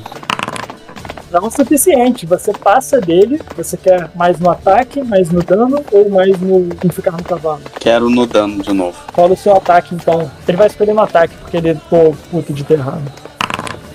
Caralho, irmão, falha crítica de novo, velho. Você corre na direção dele e você vê que de novo o cavalo dele dá uma ida pro lado e ele fica meio que de lado pra você. A sua lança pega ele em cheio, não tem a menor chance dele não cair nisso. Qual o seu dano? Nossa, você vê que à medida que ele foi pro lado, você acerta ele em cheio. Você tira ele do cavalo, tipo, não tem a menor chance. O próprio cavalo quase cai com o impacto do seu golpe. O cavalo dá umas voltinhas e quase pisa no cavaleiro. E o cara ele toma um ponto de dano de queda à medida que ele cai no rolamento pra trás. Você vê que ele levanta meio que com a mão segurando as costelas. Ele levanta o braço assim, um sinal de calma. E ele tira de dentro do, da armadura dele um lenço branco. Ele finaliza assim. Ele cumprimenta você e fala: Sem chance, essa daqui não é pra mim. Parabéns, você venceu. Caraca, em duas? Que maneiro! Mano, em duas você gritou, você derrubou ele do cavalo, você tem exatamente 11 pontos. Mesmo que ele te derrube, ele não consegue pontos suficientes pra te ganhar. Eu dou uma risada, aperto a mão dele e falo, realmente, o melhor venceu. Ele meio que dá uma cara de tipo, ai, que vencido pra caralho. Mas ele não fala muita coisa. Por último, à medida que você sai da lista, aplaudido por todos, é a vez de Riero lutar contra Guldrais. Já vai dando a hora do almoço e essa é a última partida da manhã. Bom, eu depois de ver essa vitória assombrosa e depois do meu amigo Elfo também ter dado o esculacho, eu fiquei até animado, mas isso só dura até olhar pro meu adversário. Você vê, cara, o seu adversário, ele monta um cavalo também com aquelas, aquela túnica por cima. À medida que Guldrai se aproxima, você consegue sentir o cheiro podre que vem do cavalo dele. Talvez dele. É um cheiro metálico e um cheiro de umidade também. Como que se esse cavaleiro tivesse vindo do fundo de um lago, do fundo de um corpo d'água. Como se ele fosse alguém que está há muito tempo fora de jogo, morto ou preso e que finalmente teve a liberdade dele. Ele pega uma das lanças de madeira e você vê que o cavalo dele é inquieto. O cavalo dele ele empina e vai de um lado para o outro, quase pisoteando o servo que entrega a lança para ele. E ele se apronta para ir na sua direção. Eu procuro não ficar prestando muita atenção, nem reparar muito nele, porque você é capaz de me tirar do sério. Então eu procuro focar só no meu, preparar o cavalo, preparar meus equipamentos, subir e só focar na vitória. À medida que vocês começam a se preparar para a lista e esperam o sinal da largada, você consegue ouvir o Guldras murmurando alguma coisa e você consegue ver por cima dos mantos que cobrem ele uma armadura de energia. Eu já tô preparado. A largada é dada e vocês começam a ir um na direção do outro. Rola o seu animal handling. Foi bom, né? Foi, você tirou 5 a mais que ele. Então você tem a vantagem nesse primeiro passo. Escolhe como você quer gastar o seu D8 que você tem. Vai ser no dano. Ele vai gastar o dele no ataque. Tá. Rola o seu ataque agora. E ele mandou mal. ele tenta acertar você, mas você vê que a armadura dele range, ele não é provavelmente o melhor dos cavaleiros daí. Você acerta ele com a sua lança, rola o seu dano você vê que o seu golpe tem impacto, mas à medida que o seu golpe bate nele, você sente, sabe o sentimento de você tomar um choque? Uhum. No momento que a sua lança toca nele e impacta, você sente como se uma energia negativa estivesse passando pela tua lança e meio que se infiltrando no teu corpo. E você toma 15 pontos de dano. Eita caralho! Ele vai fazer o teste de constituição dele. Ele cai no chão, igual um saco de batata também. Você ouve o som da armadura toda rangendo, e à medida que ele levanta do chão, você vê que a própria armadura, um pedaço dela, um pouco de pó de ferrugem, vai ficando no chão. Ele volta para cima do cavalo dele e ele se prepara para o próximo passo. Você tem 10 pontos. Para começar a próxima rodada de novo é qual? É adestramento. Eita, nós. Irmão, essa daqui vai ser um. Ele tem mais dois em cima de você. Ele vai botar o dado dele no ataque, porque ele quer te acertar de qualquer jeito. Onde você quer botar o D6? Quero acertar o ataque nele. Pode rolar o seu acerto então. À medida que vocês se enfileiram para o próximo passo da lista, você ouve ele novamente murmurando, talvez o mesmo encantamento que ele murmurou antes. Você se prepara para que vocês dois se choquem. Ele te acertou com 33 e você acertou ele com 24. As duas lanças batem nos escudos um dos outros, pondo dano de vocês. 14 pontos de dano em você. Eu dei 13 nele. Vocês dois quebram a lança um no outro, fazendo o som do, da madeira estilhaçando enche o lugar. Você toma mais 15 pontos de dano por cima desses 14, à medida que, de novo, você sente a sensação de quase que um choque passando por você enquanto ele te acerta. Você ainda tá em pé? Tô, por um triste. Mais um eu caio. Oh, rola o seu teste de se manter no cavalo. Nossa, vocês dois se mantêm no cavalo. Você tá com o quê? Você tá com um de vida? É. À medida que ele acerta você e que você acerta ele, a soma das feridas, ela vai começando a pesar em você. As pessoas que estão em volta conseguem ver sangue escorrendo pelas frestas da armadura. Você não cai do cavalo, mas você já tá meio que debruçado na cela, sem conseguir se manter firme. Mas ainda assim, você marcou mais pontos que ele. Você tem 15 e ele tem 5. Só que, de quando vocês começaram a luta até agora, ele parece não ter sofrido dano. Filho da puta. Você quer fazer alguma coisa antes do último passo? Se você for guerreiro, você tem recobrar fôlego, essas coisas aí. Verdade. É, tá. Você tá com 8 pontos de vida pro último passe. Brother, é esse que define. Você se prepara e você não ouve ele murmurar nada. Dessa vez ele vai na honestidade. honestidade eu não confio não, mas vamos lá. Ele tira 25 em cima do teu 12. Você vê que ele, ele vai com tudo para atacar você. Ele se inclina sobre o cavalo para tentar te acertar com mais força, com mais propensão. Ele vai gastar o D8 dele no acerto mesmo. É, eu também. Ele acertou 31 em você. Nossa. Você acertou 20 nele? É. Ah, é, tem mais dois da lança voraz também. Ah, então é 22, tá. Nossa, Padu, que triste. Rodei, né? Animou, desanimou. À medida que ele finca ela, a lança espeta, atravessa o teu escudo e crava na tua armadura, espetando você e, tipo, quase que empalando você e puxando você para fora do, do cavalo. Ela quebra, uma ponta dela fica presa em você à medida que você cai no chão. Mas a sua lança acertou nele. Então, independente, você ganha um ponto nesse round, mesmo não tendo derrubado ele. À medida que você cai no chão nocauteado, a última coisa que você ouve é o som de alguém falando. E o vencedor é Hiro, com 16 pontos. Caraca, eu sou muito pico. Por esse um pontinho que você conseguiu na última, você ficou com mais que 15 dele por te roubar. Caralho. No momento que isso acontece, você apaga e as pessoas que estão em volta veem Guldrais ficar furioso. O cavalo dele relincha e empina e você vê ele meio que controlando o cavalo e pulando para fora da, da cela. E você vê que ele fala: Mas isso é um absurdo! Eu estou em pé e ele está caído! Como pode passar um negócio desse?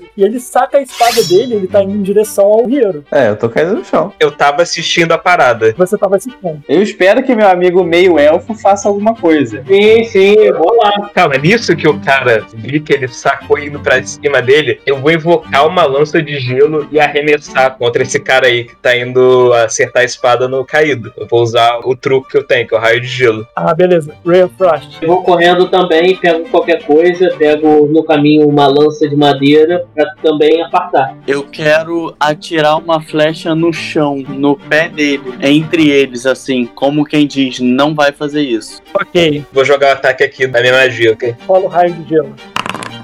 Tá, 15. Você consegue acertar ele. Show. Receber 2d8 e o deslocamento dele é reduzido pra 3 metros, porque ele tá meio congelado, então ele vai andar mais devagar. Esse era o meu objetivo com isso, na verdade. Atrasar ele a chegar no Rio. Se alguém me pega, por favor, ele me carrega, né? Obrigado. 8 de dano. Cara, ele não parece ser tão robusto quanto a maioria dos cavaleiros por aí. Você acerta ele com raio de gelo e você vê que um pedaço da capa dele e, e dele próprio se congela e fica meio que preso. Além do som da ferrugem da armadura, você consegue ouvir o som do estalar do gelo quebrando com cada passo dele. À medida que parte da ferrugem e um líquido escuro começa a cair da armadura, quase como se fosse um óleo. Eita porra. Robin, você falou que ia acertar a flecha, rola o seu ataque. Quem é o último? Tylion. Qual vai ser a sua seu comportamento? O que você vai fazer se aproximando dele? Corro, eu vou até pegar uma lança voraz, que tá dando bobeira ali, eu pego, pra ficar na frente dele. E vou, acho que eu vou pegar o Rieiro vou, vou levar ele pra trás. Isso. Leva o herói tombado. Você pega a lança, você avança com ela, aponta ela pro Guldras e você puxa o Riero pra longe. À medida que uma flecha é fincada entre vocês dois e o Guldras, vocês veem a cara do Robin de tipo, nem tente. Depois disso tudo, vocês ouvem o Duque falando: Parem com essa loucura! Em meu nome! A plateia fica em silêncio, talvez não por ele, ele tem cara de só ter aproveitado o que vocês já tinham feito. Mas você vê que o Guldras ele interrompe o movimento dele, ele finca a espada dele no chão e ele começa a ir embora, puxando o cavalo dele, desistindo do que quer que ele fosse fazer. Ele não para pra falar com ninguém e ele some do castelo. Piero não sabe, mas o feito heróico, o desenrolar de tudo, rendeu a ele um avanço para a próxima fase. E você subiu por um D10 agora. Isso, hein? À medida que a confusão termina, vocês ouvem, justo naquele intervalo awkward, em que acabou de acontecer um negócio feio, muito antidesportivo, o cozinheiro se põe à frente do alto do, de onde fica a parte da cozinha céu aberto e ele fala: Não fiquem presos nisso, vamos, é hora de comer. Todos precisam encher a barriga para aguentar a tarde. E os servos começam a trazer as comidas para vocês à medida que as mesas são arrumadas e mais mesas são trazidas para todos consigam comer.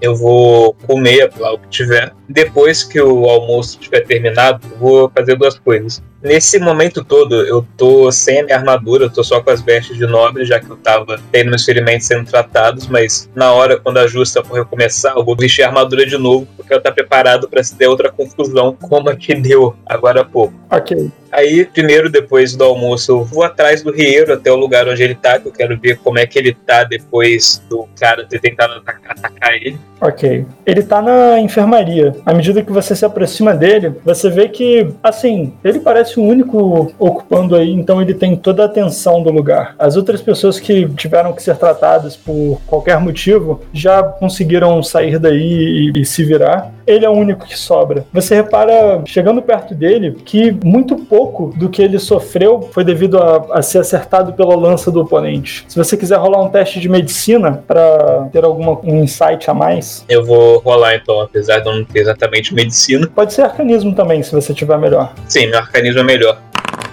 Assim, você consegue sentir que existe algo de, de incomum nos ferimentos dele. Inclusive, pela sua afinidade com magia, você reconhece que, do jeito que ele tá ferido e da forma como você enxergou ao longo do duelo e tal, tem que ter alguma coisa de mágica nisso. Você identifica que são feridas meio que necróticas, como se a energia dele tivesse sido puxada. Só que mais que isso você não consegue entender. Você repara que ele ainda tá inconsciente e isso te chama atenção, porque se ele não tivesse nenhum problema a mais assim, se, se fossem só ferimentos bobos ou ferimentos sérios, mas tratados, ele já devia estar tá levantando e, e ele não voltar a esquisito. Eu tô bem preocupado com isso, mas como eu não sou médico e meu conhecimento arcano ainda não é tão bom assim, acho que não tem mais nada que eu possa fazer por aqui. Antes de sair, eu só coloco a mão no ombro dele, falando espero que se recupere a tempo da justa. Aí eu deixo a enfermaria e eu vou atrás agora do Robin, que quero trocar uma ideia com ele. Ok. O que, que você tá fazendo nesse momento, Robin? Tô comendo, bebendo, mais bebendo do que comendo,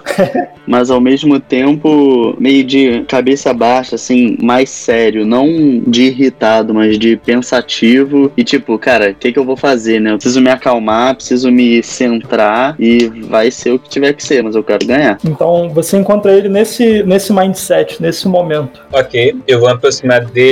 Eu vou esperar o olhar dele virar na minha direção. Eu vou fazer um aceno para ele e vou me aproximando. Enquanto ele tá cabisbaixo, comendo e bebendo e tal, Robin, à medida que você vai pegando mais coisas para comer e deixando o pensamento caminhar ao longe assim, em certo momento você olha pro lado e você reconhece o Tiffany que havia falado contigo. E ele vem vindo na sua direção. E aí? E aí, cara, loucura aquilo que aconteceu no final da justa, né? Demais, cara. Pior, eu fui dar uma olhada no Guerreiro agora, ver como é que ele tava e os ferimentos que ele sofreu não foram ferimentos comuns. Tinha marca de energia necrótica nele. Que isso. Cara, ainda bem que a gente foi lá e tentou ajudar, né? Imagino o que teria acontecido se eles não tivessem interferido. Sim, ia ser bem pior, né? Acho que ele pode tentar voltar e fazer alguma coisa. O cara parecia ser bem maluco. Muito mesmo. Não sei nem o que, que a gente pode fazer com ele pra, né?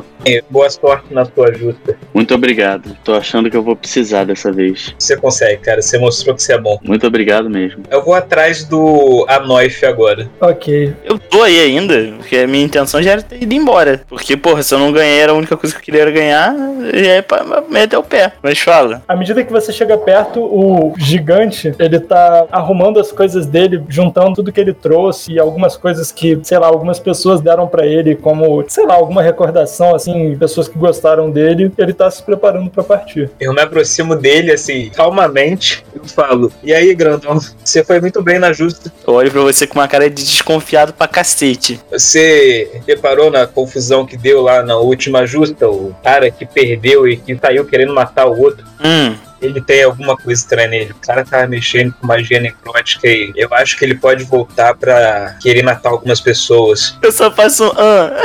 Por que, que meu personagem se interessar por isso? Cara, ele é meio orc, ninguém trata bem ele, tá ligado? Por que, que ele vai ligar? É, eu sei como é isso, cara. Eu vou embora. Calma, eu precisava de ajuda pra ir atrás dele. Soube do que ajuda significam pra você, do significado que seu mestre te passou e eu achei que você poderia querer honrá-lo, protegendo esse esporte que é tão importante para você. Eu passo a mão na cabeça dele, tipo assim, meu rapaz. Eu dou, sei lá, aquela espada que, eu, que tava comigo, eu dou pra ele e falo, se vira aí. Não falo, né? Mas é como se fosse um se vira aí. Ok. E eu suspiro e fazer o quê, né? Eu deixo a espada ali em um canto e volto lá para arena. Eu vou passar a justa, tipo. Eu vou ficar andando pelo lugar lá, procurando se tem alguma coisa estranha, se tem algum sinal daquele cara. Beleza. Ao longo das justas eu vou te pedir para fazer alguns testes de percepção, mas enquanto isso, tá tudo bem. O horário vai passando, o sol ele já não tá mais no topo do céu os aventureiros e os convidados voltam para a lista, se organizam nas arquibancadas e os competidores são convidados a cada um ir para o seu canto. De um dos lados, vocês veem Bors novamente trajando a armadura dele. Ele parece ter sustentado um pouco de dano na, nas últimas, mas parece ter se recuperado por completo. E do outro lado, vocês veem Robin também similarmente intacto. As pessoas veem esses dois competidores e já começam a ter aquela adrenalina de: meu Deus, essa daqui vai ser uma luta boa. À medida que vocês começam a se organizar, o rei levanta a mão e dá a largada para que vocês, cada um em seu cavalo, comecem a primeira carga. Rolem os testes de Animal Handling. Ok. À medida que vocês dois começam a primeira carga um contra o outro, você rapidamente pega aquela adrenalina do momento do combate e você começa a disparar na frente dele. Seu cavalo atinge a velocidade esperada para o choque. Antes dele, você tem que escolher agora onde que você quer gastar o seu D10. Eu vou botar meu dado no dano mesmo. Beleza. Enquanto ele vai tentar pôr o valor dele no acerto. Rola o seu ataque agora. Caralho, no limite. Ele te acerta, mas não é o suficiente para dar mais dano. Agora é hora do dano.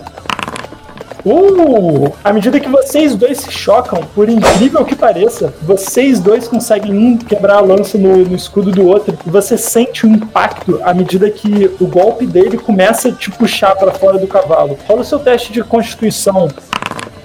À medida que vocês dois sofrem o golpe, você precisava tirar 10 mais metade do dano que ele te causou. Ele te causou 12, então você tinha que tirar 16. Você causou 20 nele, então ele precisava tirar 10 mais 10. Ele precisava de 20 e ele conseguiu. À medida que vocês dois passam um por outro, o som, o trovão das lanças se quebrando nos escudos e do galope continuando, não é acompanhado pelo som da queda dos cavaleiros. Você tem um tempo de olhar para ele e ele de olhar para você à medida que vocês voltam para os seus lugares e vocês dois ganharam 5 pontos. Caralho, que merda.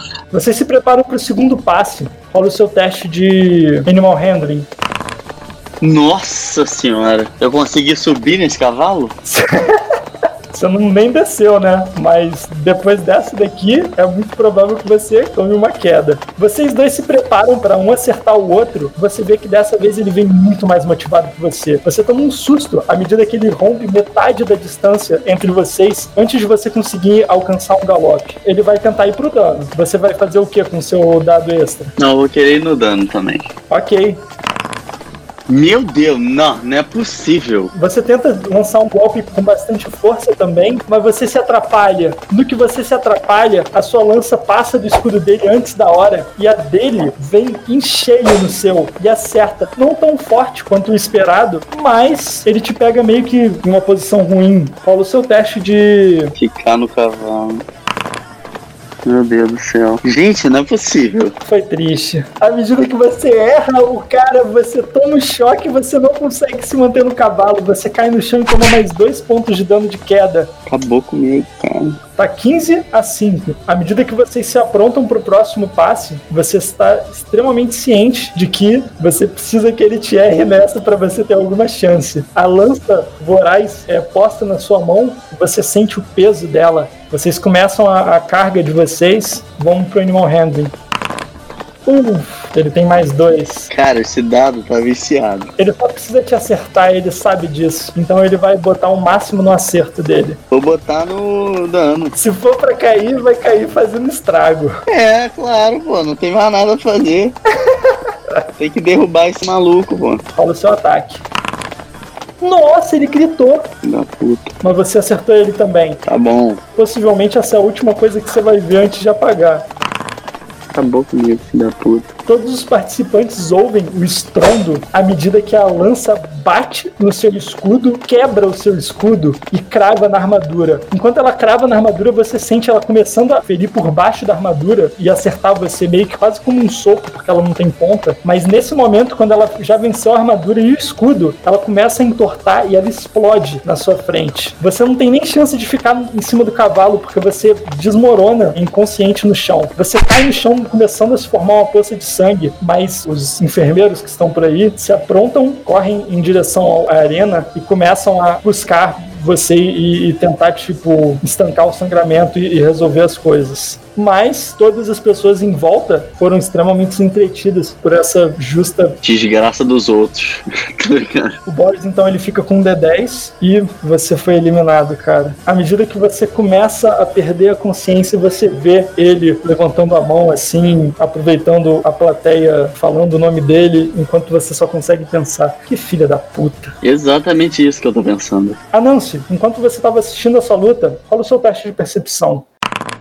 Você passa a maior parte da, da justa não observando ela em si, mas olhando em volta, vendo as arquibancadas em busca de pessoas suspeitas, vendo em cima das muralhas. Até pro céu você olha à medida que você espera por qualquer indício de que Guldras possa estar tentando planejar alguma coisa. A luta inteira passa sem que você tenha nenhum resquício de informação sobre isso. Mas à medida que eles começam a levar Robin para enfermaria, alguma coisa chama a sua atenção. Algo no corpo caído do Robin parece esquisito. Enquanto isso, Robin, à medida que você perde a consciência, não é como de costume, aquela tela preta que de repente você acorda já como se tipo você tivesse perdido o tempo entre você desmaiar e acordar. Você sente a dor lancinante do golpe que você sofreu pulsando na sua barriga, quase talvez com algumas costelas quebradas e tal. Você sente como se esse pulsar da dor fosse quase que uma onda, quase que um mar surgindo da tua barriga em volta de você. E você sente como se você estivesse flutuando por algum lugar sem controle, você não consegue pisar no chão, você não consegue se mover, você só consegue estar aí e sentir a energia que envolve você. Caralho, que merda. A energia que te envolve é uma energia que vem quase que do seu último pensamento antes de cair. E você tá com uma ira reprimida absurda. Você não consegue pensar em qualquer coisa além de eu não acredito que eu perdi para aquele ridículo. E esse sentimento ele vai começando a te dominar. O que, que ele faz à medida que o Robin sente a influência desse sentimento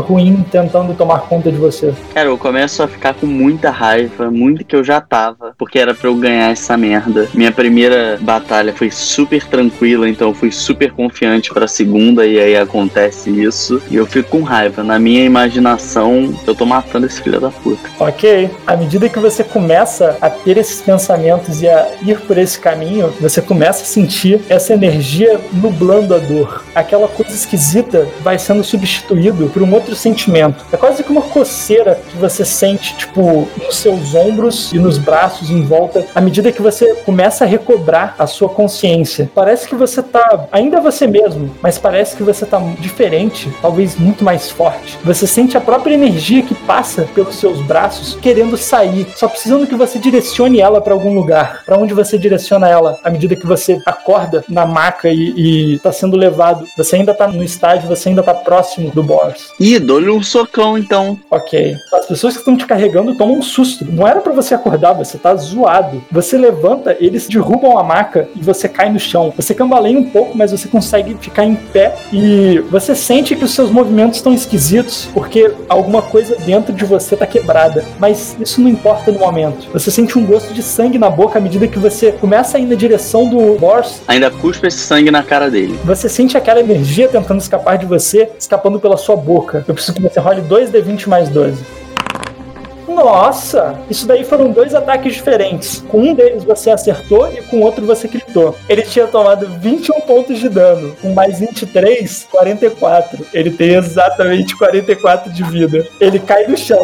À medida que você acerta ele, você vê ele caindo do cavalo. A energia que você sentiu saindo pela sua boca, ela surge como um raio que sai da ponta da tua língua e vai até a armadura dele, quase que eletrifica ele dentro dela. Você sente outro querendo sair, você só dispara ele de novo e esse vai muito mais forte. E você vê uma fumaça começando a sair de dentro da armadura dele à medida que ele cai no chão de cima do cavalo. O cavalo empina e começa a correr para longe e ele toma dano de queda, então ele já falhou uma Death Saving Throw. Qualquer coisa que você acertar nele, você mata ele. Mas enquanto isso, a Nancy, você assiste à medida que a mesma cena que você tinha visto antes quase que se repete. Só que dessa vez você não vê o Gruldrais surgindo de algum lugar e, e vindo como uma pessoa. Você vê a energia, a entidade, o que quer que o Gruldrais fosse em seu âmago, possuindo o seu amigo. Ele não parece mais humano. Você vê que o lugar onde ele tomou o golpe da lança, ele tá sangrando ainda. E é como se a cada momento que ele passasse ali, a vida dele fosse ficando cada vez mais perto do fim, cada vez mais próxima a vingança dele também. Ele começa a ir em direção ao, ao boss e você vê que ele para de andar e ele começa a flutuar. Caralho, que pica!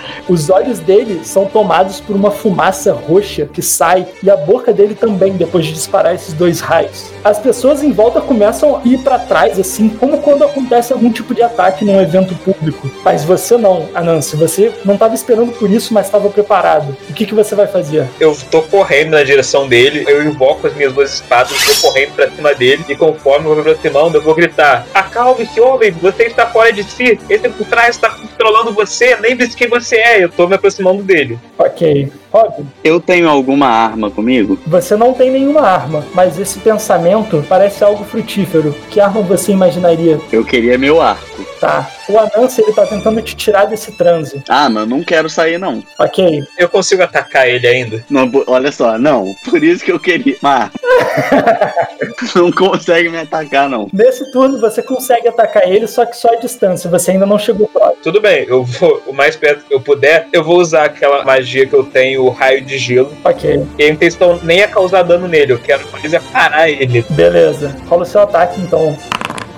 Uh, acertou. Cara, eu faço a minha energia de gelo, ela cobrir a minha espada eu dou um corte no ar, fazendo esse magia sair dessa espada nesse corte que eu dei em direção a ele. Perfeito. À medida que você começa a avançar, você não estava tão próximo, você estava num posto alto na arquibancada onde você conseguia ter uma visão geral boa. Você pula pelas pessoas que estão meio que escapando e ficando acovardadas em volta, você escorrega pela lateral da arquibancada, pula a borda e à medida que você cai no chão, enquanto você está no ar, você sopra na sua lâmina o sopro gelado e você lança meio que um corte. O gelo na lâmina escapa e se transforma nesse raio congelante que espirala na direção do Robin e acerta ele com 15, cara. Nossa! Isso porque você não queria me dar dano, né, seu mané?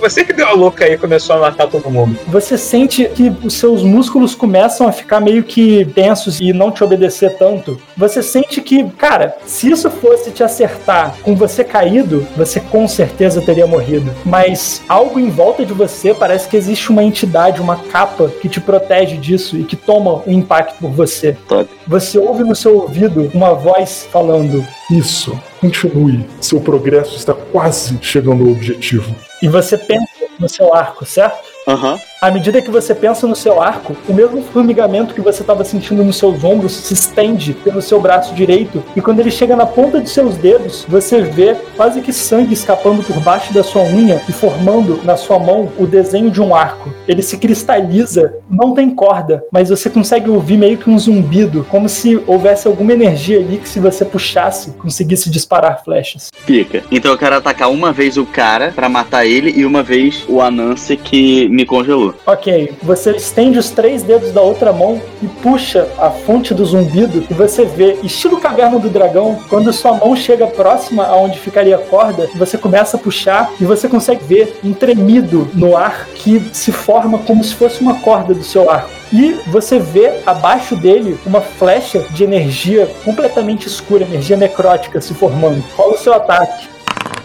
30. Você acerta ele com uma flecha e à medida que você avança e você tenta parar ele, a Nancy, você vê o Bors começando a sangrar no chão. A flecha disparada pelo Robin é como que o- a última coisa que precisava para que ele deixasse de, de segurar a própria vida. A flecha pega em alguma parte do pescoço do Bors, meio que entre as placas de armadura. O corpo dele fica imóvel e você não consegue ouvir nenhum barulho de lá. Ele tá morto. Tua vez, Anansi. Vou dar uma na tua cabeça, mano.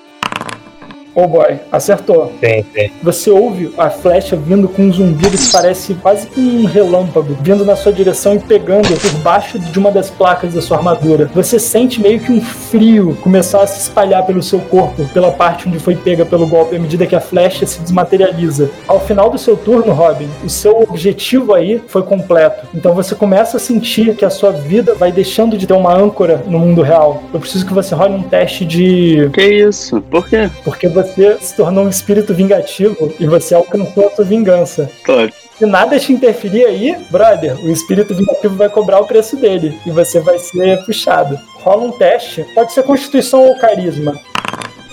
10 era exatamente o que você precisava nesse primeiro teste. Pode. Você sente, você tava aí e, e tava tudo tranquilo, você se sentia até mais leve, mas de repente, quase que como um espasmo te puxando, você sente quase que uma gravidade te puxando pra fora do seu corpo. Mas você consegue se manter aí. O seu rosto se contorce numa expressão esquisita à medida que você tenta se manter dentro do seu corpo, mas você consegue ficar aí. Anansi, você enxerga isso e você vê, pelo seu talento arcano, a energia do espírito vingativo tentando puxar a alma do Robin para fora do corpo dele, para que ela possa ter o seu banquete. Tipo, nisso que eu tô correndo pra ele, eu vou gritar pra ele: Robin, lembre-se quem você é, isso não é você. Lembre-se ontem quando você disparou a flecha no braseiro e você disse a todos que você estava aqui pra ganhar. Você não é um assassino, você não veio aqui para matar. Você consegue vencer esse espírito, homem. Cara, já que eu tô vendo o espírito, tem como eu atacar o espírito no lugar do Robin? Você consegue. Consigo chegar perto dele pra atacar com isso? Você consegue. No último turno você pulou para fora da arquibancada e você já tava na lateral da lista. Agora você só precisa ir andando até onde a maca tá jogada e o Robin tá flutuando na metade do caminho entre a maca e o outro cavaleiro. Então eu corro até ele e movimentando minhas duas espadas eu vou atacar o espírito três vezes. Vai lá. Primeiro ataque, Oh, cara. segundo ataque, Oh! a terceiro ataque. Agora podia ser um crítico. Porra! Aê, porra! Pô, esse último ataque compensou. Compensou todos os outros. Compensou por quê? Eu manejo a minha espada errando os dois primeiros golpes, só que aí na raiva eu mando aquele golpe decisivo. Compelido pela fúria, então, à medida que você dá os dois primeiros golpes, você tá tentando errar o Robin por querer, mas acertar o espírito, e você vê que o espírito meio que quase que faz uma valsa em volta do corpo do Robin, para que você não consiga acertar ele sem acertar o seu amigo. Mas você consegue, com o último golpe, bem temeroso, passando próximo ao rosto do Robin, você faz meio que um- uma cicatriz na bochecha dele, de tão próximo que você acerta, mas você consegue acertar fundo no rosto do espírito. Rola o seu dano.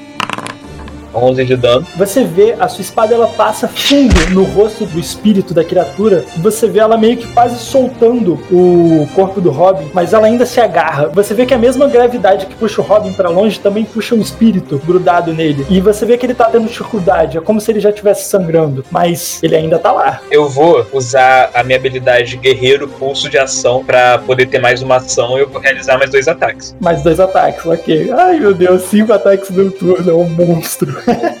Vai lá, rola seus dois ataques. Oh, que isso, mano? Não, agora vai matar, né? Cara, você erra os dois primeiros ataques e você começa a ter medo do que vai acontecer. O espírito vai puxando ele pra longe do mundo de vocês. Você fica desesperado, cara. O seu último ataque do- da primeira rodada, ele vai meio que um golpe de último recurso. Você pega a sua espada, você dá uma estocada e você deixa ela pra trás à medida que ela se prende no rosto da criatura. Você segura a sua espada da mão inicial com as duas mãos e você se prepara pra mais dois golpes, vendo que não foi o suficiente. Enquanto a espada tá presa no rosto da criatura, é como se você tivesse uma âncora pra ela, como se você mesmo conseguisse ver ela e meio que discernir ela do seu amigo. Você faz um golpe de cima pra baixo, passando por trás do ombro do Robin, fincando a espada no ombro da criatura atrás dele. E você gira ela e meio que puxa pra fora do, do corpo da entidade. Você vê, à medida que a sua própria espada ela vai sendo corroída pelo contato com a criatura. E à medida que você puxa, a criatura inteira ela vai sendo arrancada dos ombros do Robin e meio que canalizada pra dentro da sua espada. A espada na sua mão parece ter sofrido anos e anos de oxidação. É como se ela tivesse ficado esquecida por muito tempo. E é como se ela tivesse algo tóxico nela, que fosse cada vez mais comendo o fio dela e as partes dela em volta. Ela perde a cor do aço para adquirir uma cor amarronzada. Você sente uma presença ruim vindo de dentro dela, mas ao mesmo tempo você sente que você foi capaz de remover qualquer que fosse a maldição e aprisioná-la em outro lugar. Olhando a espada nesse estado, eu só vou falar. Eu devia ter ficado com a espada que o Orc me deu. Aí eu finco essa espada no chão. Você fincando a espada no chão, a energia presa dentro dela começa a se dissipar. Você sente quase como se o chão onde vocês pisam tivesse meio que aceitando essa maldição. Ele que é muito maior do que vocês todos e que aguentaria qualquer quantidade de maldições. A sua espada ela deixa de ter essa presença maligna e essa presença ela vai sendo espalhada pelos campos do torneio e para longe até que ela ela seja quase que imperceptível, até que a malícia dela não atrapalhe mais a vida dos que ainda caminham por cima da terra. Eu sento no chão depois dessa, tomando fôlego. Eu olho pro Robin, como é que ele tá? Você vê que com a ausência do espírito em volta dele, a consciência dele foi embora. Ele tá caído no chão, sangrando, e as pessoas estão assustadas demais para chegar perto e tentar dar cuidados para ele. Eu me levanto, eu falo: Está tudo bem agora. O espírito se foi. Há só um homem ferido aqui agora, precisando dos seus cuidados. Por favor, ajudem ele. Fala uma persuasão. É, minhas rolagens voltaram. Cara, você não consegue fazer com que as pessoas voltem de início. Você vê que as pessoas ainda estão com muito medo, elas não estão acostumadas com esse tipo de coisa. Você mesmo tem que ir até o corpo dele e começar a cuidar dele para que os mais corajosos em volta do grupo se aglomerem junto com você e cuidem dele.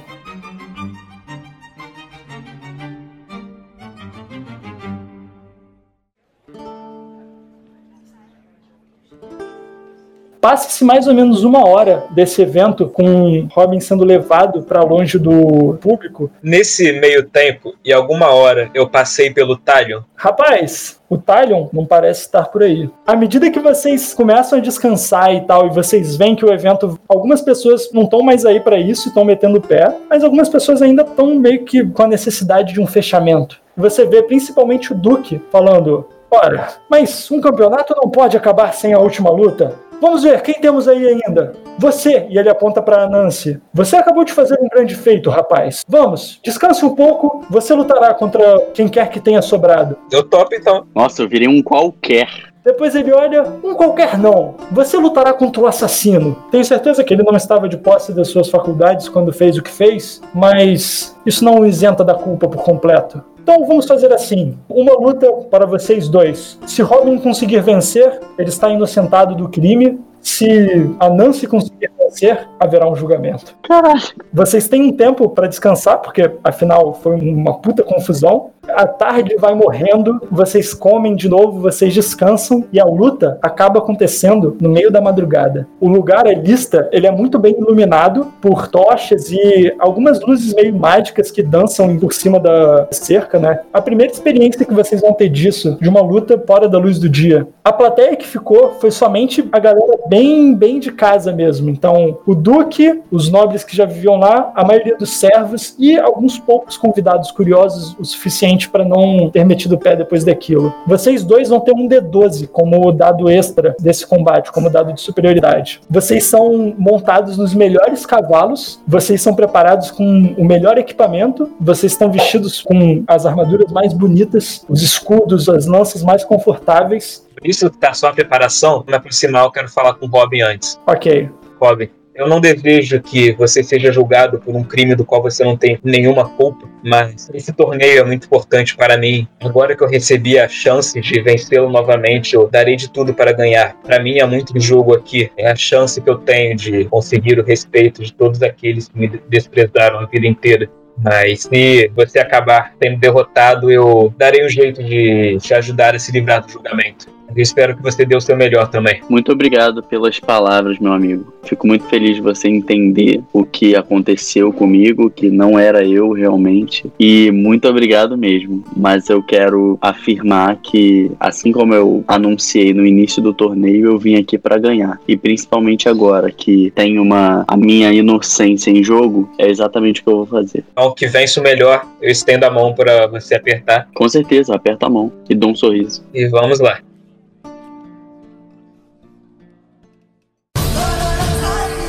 Vocês dois montam nos cavalos. Um deles está vestido com uma túnica vermelha com detalhes pretos e a outra é uma túnica azul com detalhes dourados. Essa aí é a minha. Ok. Vocês dois são equipados com as lanças do primeiro passo. O rei levanta a mão e é dada a largada. Rolem seus testes de animal handling. Uh! É claro, minhas rolagens voltaram ao normal.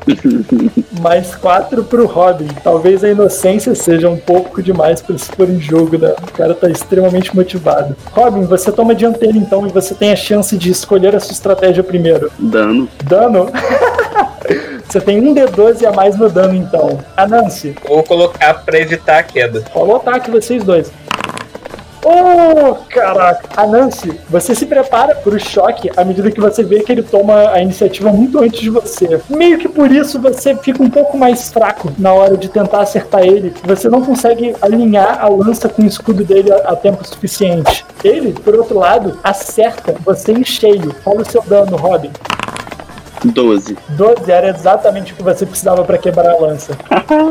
Você acerta o escudo dele, você ouve o estilhaçar da lança ao final de um dia inteiro de combate. Esse é exatamente o som que você quer ouvir quando você acerta alguém. Anansi, você precisa fazer um teste de 16 ou mais nessa sua constituição.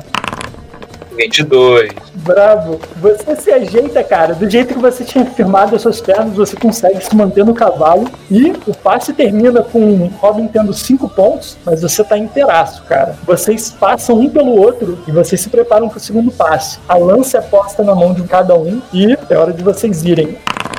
Nossa, Ah, não. Caraca. Ainda teve mais 10 de diferença. exatamente o oposto da situação passada. Agora eu quero ver. A Nancy, dessa vez é você que tá voando na direção dele, cara. O que, que você vai investir o seu D12? Vou colocar no meu ataque dessa vez. Vou com tudo pra cima dele. Robin, qual é a sua tática? Quero botar em dano. Ok, a Nancy, rola o seu 1D20 mais 1D12 mais 10. E Robin, rola o seu D20 mais 10. 26. Suficiente para acertar. Robin, 21 também acerta. Rola o dano de cada um de vocês. Tá, nenhum dos dois quebrou a lança. Vocês dois acertam o escudo um do outro, mas o, o impacto não é suficiente para quebrar a lança. E será que alguém cai? Rolem seus testes de constituição. Uh, Os dois caíram? os dois caíram. Então a gente tem 15 pontos pro Robin e 10 pro Anansi. Caralho, última chance. É a última chance. E agora é a braba. Cada um de vocês sente, à medida que chega na mão de vocês, a lança voraz. E vocês se preparam para começar a última carga. Rolem os seus animal handling. Uh! Nesse último passe, vocês dois começam a, a ir um na direção do outro. Vocês estão meio que cautelosos demais. Ambos demoram a tomar o galope do cavalo. Vocês dois tomam um tempo longo até pegar o galope do cavalo, mas a Nancy se prepara primeiro. Você escolhe o quê? Vou no dano agora, cara. Robin. Também. Uh, uh, não dá, dá lá. Rola os ataques de vocês. Agora, meu filho. Caraca, cara. Não, não, não. Eu quero continuar acordado. 27 pontos de dano. Você ainda tá em pé, Nancy? Não, eu tinha 26 de vida. Oh, vocês dois se chocam um contra o outro e, apesar do, do resultado, vocês dois conseguem quebrar as lanças vorazes um no outro, provando-se combatentes dignos desse campeonato. O estrondo que marca o último passe entre vocês dois marca também o final do campeonato. Eu preciso que o Robin role um teste pra ver se ele não cai do cavalo. Não, não vou cair, não. Não é possível. Ah, 12. Sacanagem. Vocês dois conseguem 10 pontos na última, ficando no 25 a 20. Uma puta justa, em que, ao final do último golpe, os dois vão ao chão, mas só um deles levanta. Com 5 pontos a mais, Cara, nisso que eu caí no chão, enquanto eu vou perdendo a consciência, eu ainda sorrio, pensando que pelo menos o meu amigo não será julgado. não só o seu amigo não será julgado, como enquanto você tá caindo e tá perdendo a consciência, você ouve as pessoas que estão aí, todas elas são um pouco ávidas por justas e elas são meio que amantes do esporte. Então você consegue ouvir várias pessoas levantando, gritando, batendo palmas. O Duque desce do seu espaço na arquibancada e vai até onde o Robin se encontra. Vocês dois se viram para arquibancada, ele levanta o seu braço enquanto as pessoas comemoram, anunciando você como vencedor. E você escapa impune dessa, meio que vencendo um trial by combat. É mesmo, tô feliz pra caramba. Tô, porra, eu falei lá no início, quando eu atirei minha flecha no lugar lá que eu esqueci onde foi agora, que eu fui o primeiro a acertar e eu falei que eu ia ganhar. E agora eu tô aqui, vitorioso. Cumprindo a sua promessa, então, você é carregado até as mesas de novo e começa uma bebedeira e um banquete com as sobras do que foi o jantar, enquanto vocês comemoram o final das justas, tão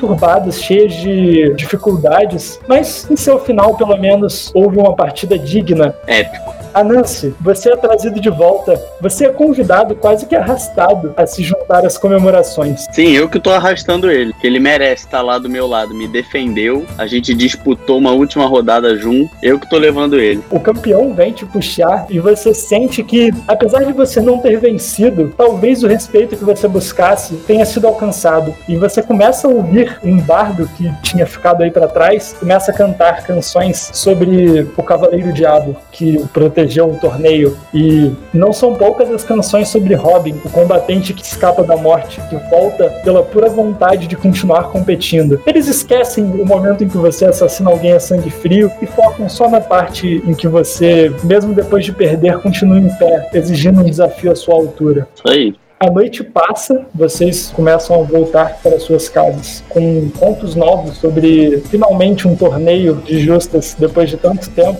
e sobre as vitórias de cada um e as derrotas bonitas de cada um também.